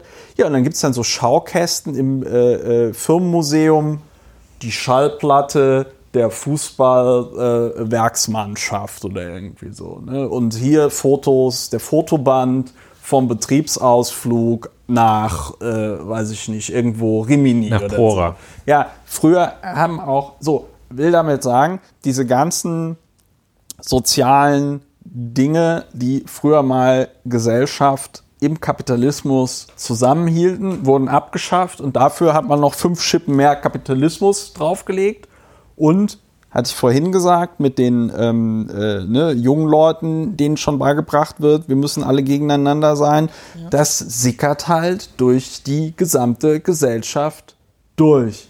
Und das Schlimme ist, und das merke ich ja als Genosse selbst, dass die SPD mittlerweile einfach so unglaubwürdig geworden ist ähm, bei diesen ganzen Sozialthemen, dass man es ihnen auch einfach nicht mehr glaubt. glaubt.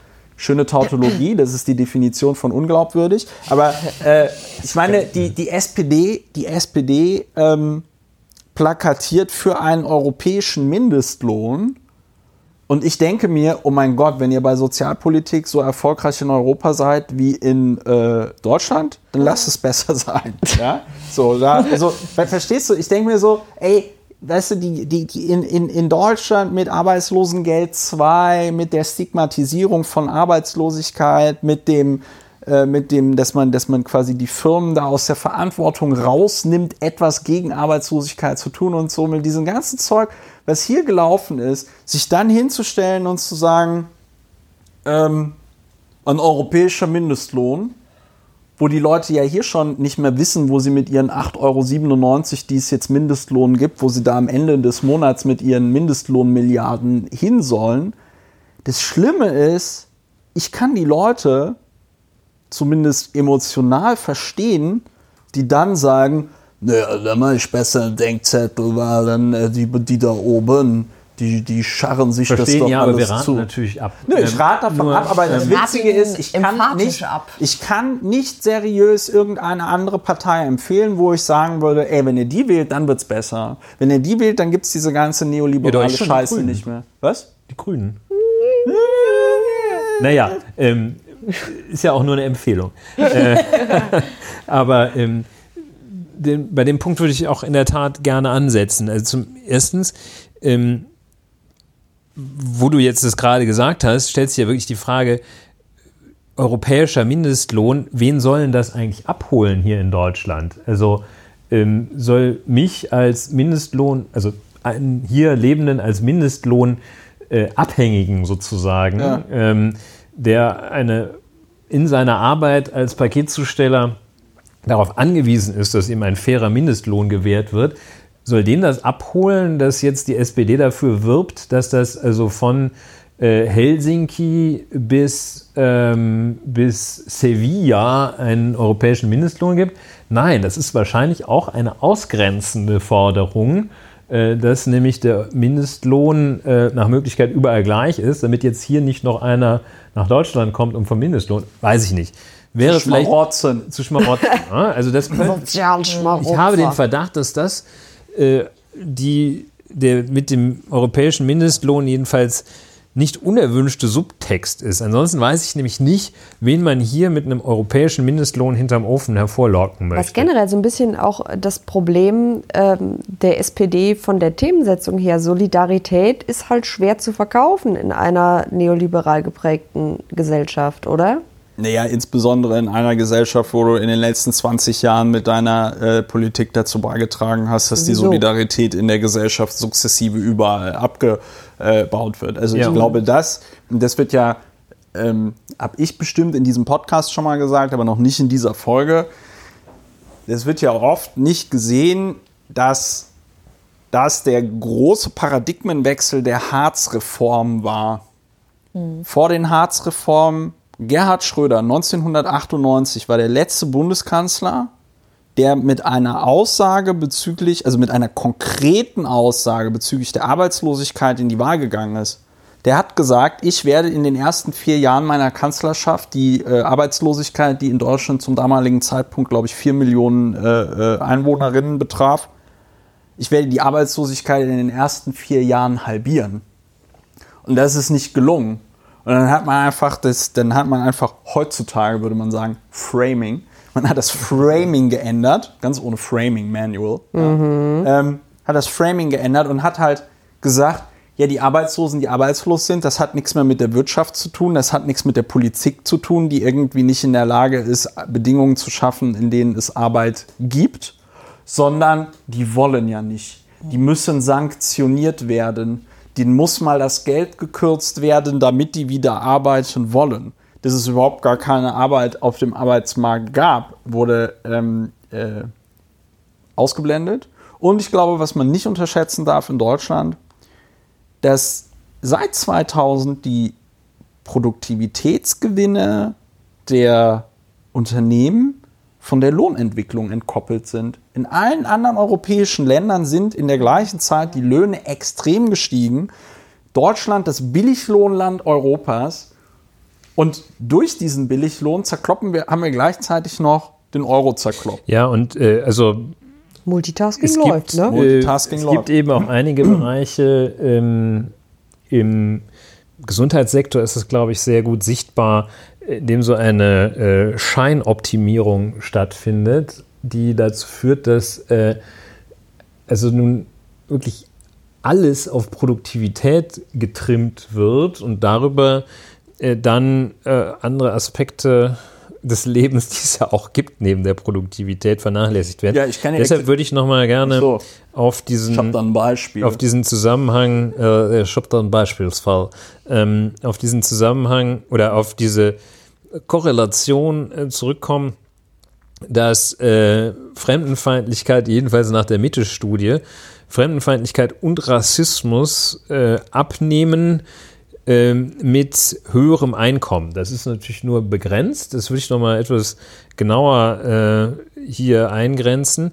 Äh, da sind ähm, also das, das ist begrenzt wahrscheinlich, äh, steigt das nicht proportional ins Unendliche, dass also der Milliardär ganz besonders äh, aufgeschlossen gegenüber ja, kann die AfD, Kulturen. Da kann die AfD ähm, ein Lied von singen, von ihren Milliardären, die auf ja. die, die fremden Kulturen also, nicht so Aber man hat hier ähm, Friedrich Ebert äh, mäßig, äh, hat man schwächere, mittlere und stärkere Einkommen genommen und hat ähm, als stärkere Einkommen diejenigen, die über 150 Prozent des Äquivalenzeinkommens haben. Äquivalenzeinkommen wie ich gerade Wikipedia, wie ich schon immer wusste und Wikipedia gerade noch entnommen habe, ähm, das ist jetzt nicht so wahnsinnig hoch. Äh, und ähm, was will ich damit sagen? Dass also eine, ich will nicht sagen, Geld macht glücklich, aber ich will sagen, dass einigermaßen entspannte Lebensverhältnisse freundlich machen, glaube ich. Ja. Und das ist in dein äh, in meiner Wobei ja? dazu auch interessant ja. Und das ist natürlich recht äh, äh politiksoziologisch sehr interessant. das ist mein Cue. Ähm, nee, aber das, das auch oft eine, gut, in dem Fall ist es ja wirklich ähm, nach Einkommen, was ist ein gutes Einkommen, mittleres Einkommen, aber oft wird diese Situation, in der man sich befindet, als schlechter wahrgenommen, als sie ist. Also es gibt diese Befragungen, wo Leute sagen, wie stehen sie wirtschaftlich da? Und die sagen immer alle ganz schrecklich und dabei haben sie ein mittelgutes Einkommen. Mhm. Ne? Also diese Selbsteinschätzung und dann auch daran anknüpfend, was man anderen Menschen dadurch gönnt und nicht gönnt, ja. weicht auch stark von der Realität ab. Was natürlich, ich meine, trotzdem kann sich jemand, ähm, obwohl er äh, statistisch gesehen ein gutes Einkommen hat, von der Politik vernachlässigt fühlen aus verschiedenen Gründen.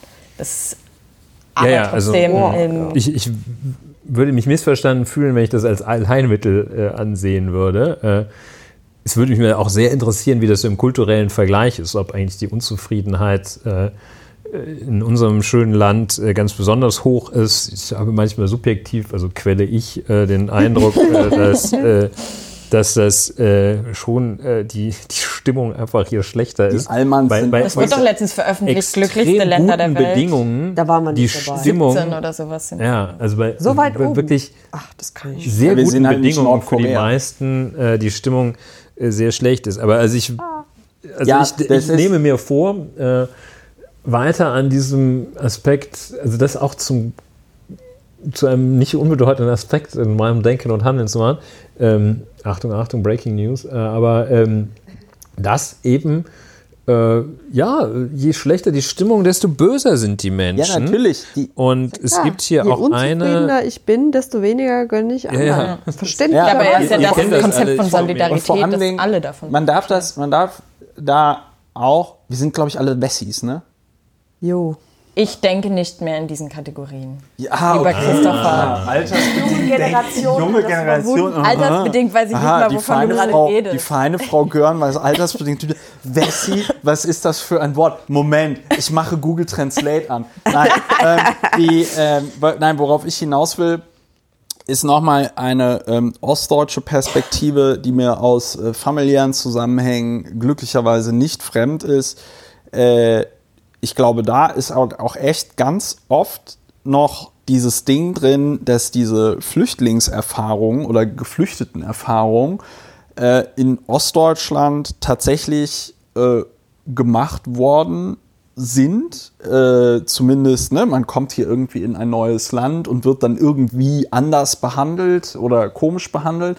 Und ich glaube, da ist ähm, oft dieses Ding drinne, was so auch witzigerweise bei Migranten, wir hatten ja auch schon mal darüber geredet, dass die AfD bei Migranten ja auch äh, relativ beliebt ist, die dann so kommen mit, äh, mir hat ja auch keiner geholfen, warum wird denen jetzt geholfen? Und die mit ihrer Wendeerfahrung, die in vielen Fällen nicht so besonders prickelnd war, äh, wir mussten uns ja auch irgendwie durchschlagen und die kriegen. So, worauf will ich hinaus? Weiteres Indiz dafür, bei gesellschaftlichen Spannungen, bei gesellschaftlichen Schichten, die gegeneinander ausgespielt werden, je beschissener die Leute drauf sind, desto weniger gönnen sie den anderen. Ja, auch. und da gibt's, das also, kann man mit der Mitte-Studie. Antonia wollte, glaube ich, oh, was sagen. Nur ganz kurz dazu, ja. dieses, das erinnert mich immer mehr an diese amerikanische Mentalität, äh, die ja auch so American Dream, jeder kann es schaffen, aber ja. halt aus eigener Kraft. Und wer es nicht schafft, ist es selber ist, schuld. Hat, genau, der ist selber schuld. Genau. Mhm. Und wenn ich, wenn ich es geschafft habe,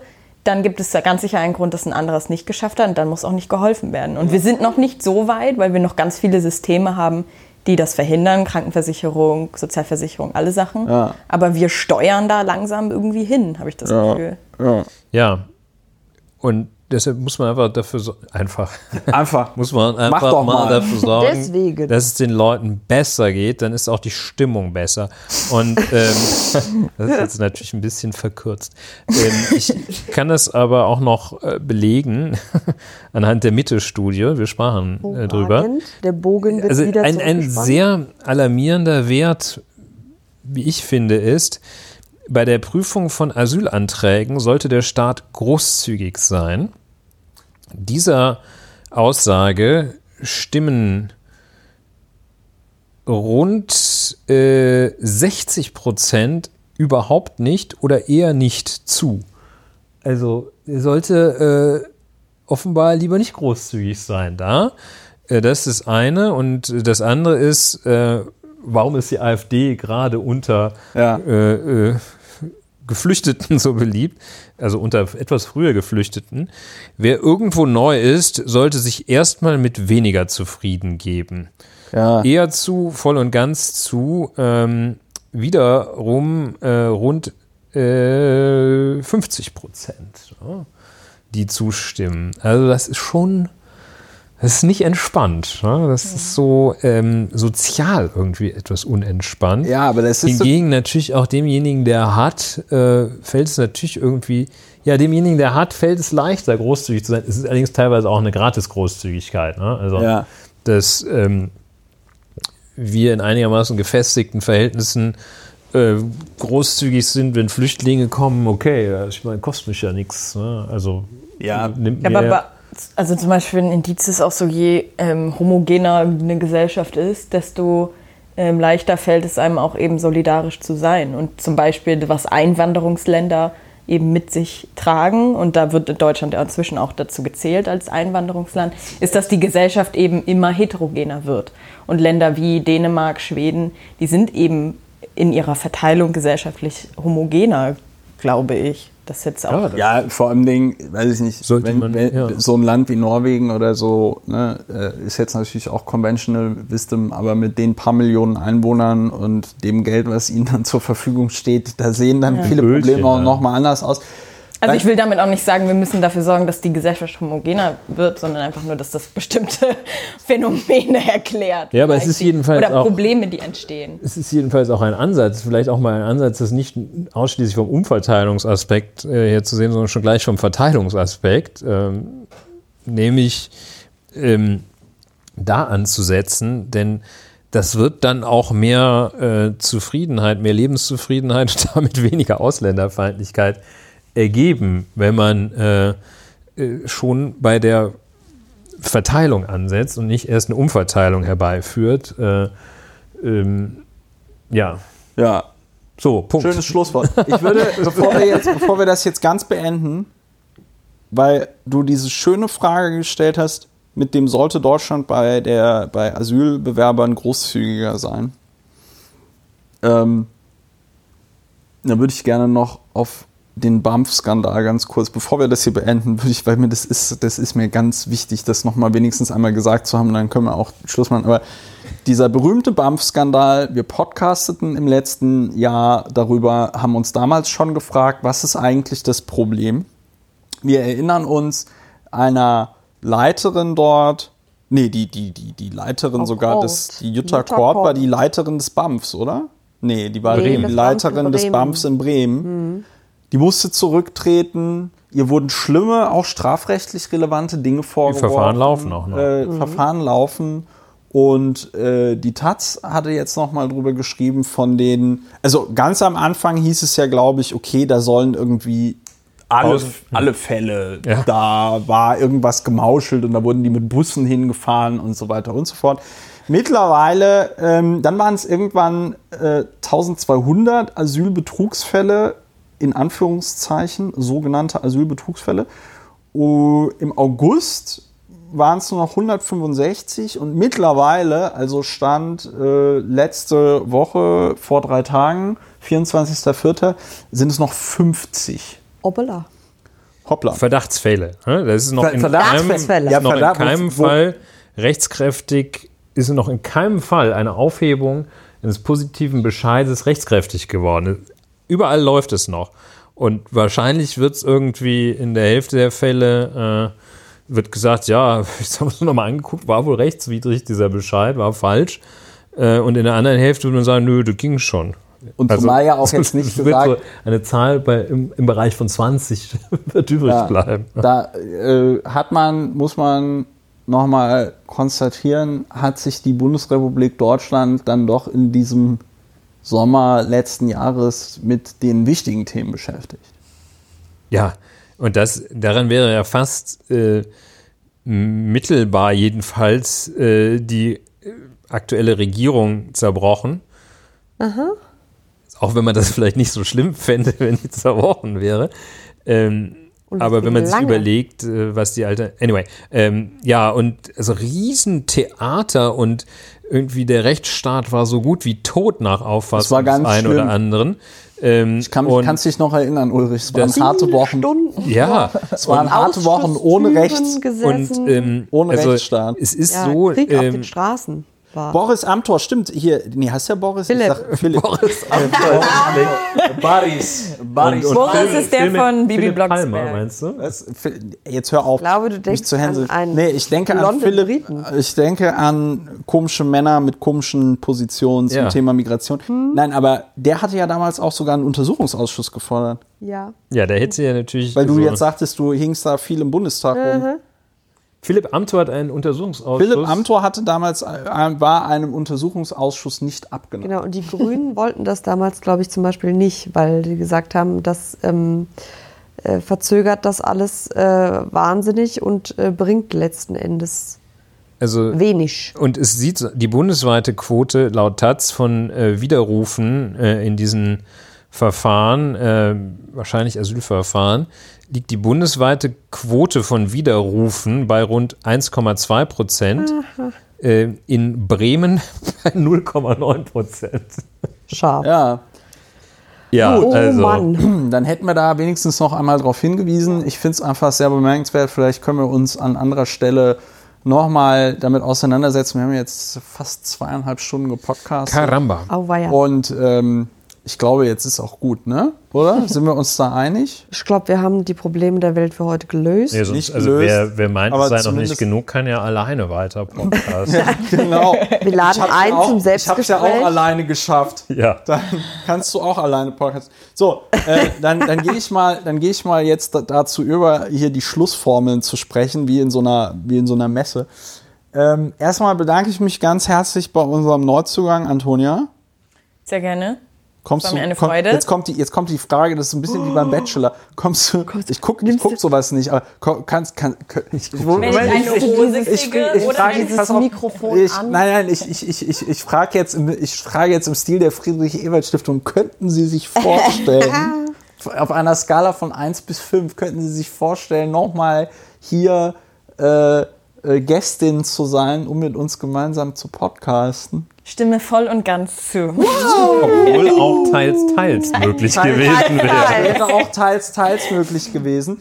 So, ich bedanke mich ganz herzlich. Das war mit Sicherheit nicht einfach, Annika, diese äh, Mitte-Studie durchzugehen und sich diese schlimmen Fragen durchzulesen und die noch schlimmeren Antworten. Es, gi- es, gibt Sachen, die sind mehr Fun als das, ja. Es gibt Stimmt. die Bocken mehr. So, Vergnügungssteuerpflichtig war es wohl nicht. genau. Ich bedanke So, jetzt mich noch. also wirklich äh, sehr, liebe Annika. Und ich glaube, du würdest auch noch mal kommen.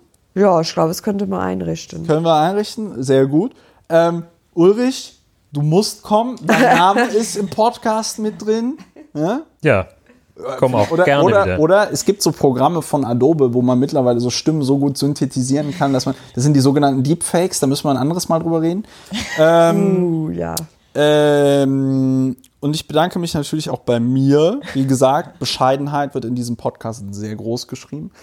Ähm, und ich freue mich darüber, dass ihr es bis hierhin ähm, ausgehalten habt. Was ja für euch einfach ist, weil das Medium Podcast ermöglicht es euch, diesen Podcast in Stücken zu hören, was dadurch unterstützt wird, dass ich hier Kapitelmarken reinmache. Wenn euch dieser Podcast gefallen hat, nehmt euch doch die Zeit, zum Beispiel noch auf iTunes eine positive Bewertung zu hinterlassen. Äh, nehmt euch die Zeit, insbesondere das euren Freundinnen und Freunden, euren Bekannten zu empfehlen. Dieser Podcast hat auch einen Twitter-Account, auf den ich in diesem Podcast noch nie hingewiesen habe. Er heißt Lauer und Wena. Ihr findet ihn auch verlinkt auf der Webseite www.lauerundwena.de. Und das war's, glaube ich. Ich äh, freue mich, wenn ihr beim nächsten Mal wieder einschaltet. Wenn es wieder heißt, Lauer und Wena gegen den Wahnsinn in der Welt. Und damit entlasse ich euch in eine wunderschöne Woche. Macht es gut, seid nett zueinander. Bis zur Europawahl dann. Bis zur ne? ja, Europawahl. bis zur Europawahl. Geht Ja. wählen. Tschüss. Tschüss. Auf Bye, bye. Auf Wiederhören.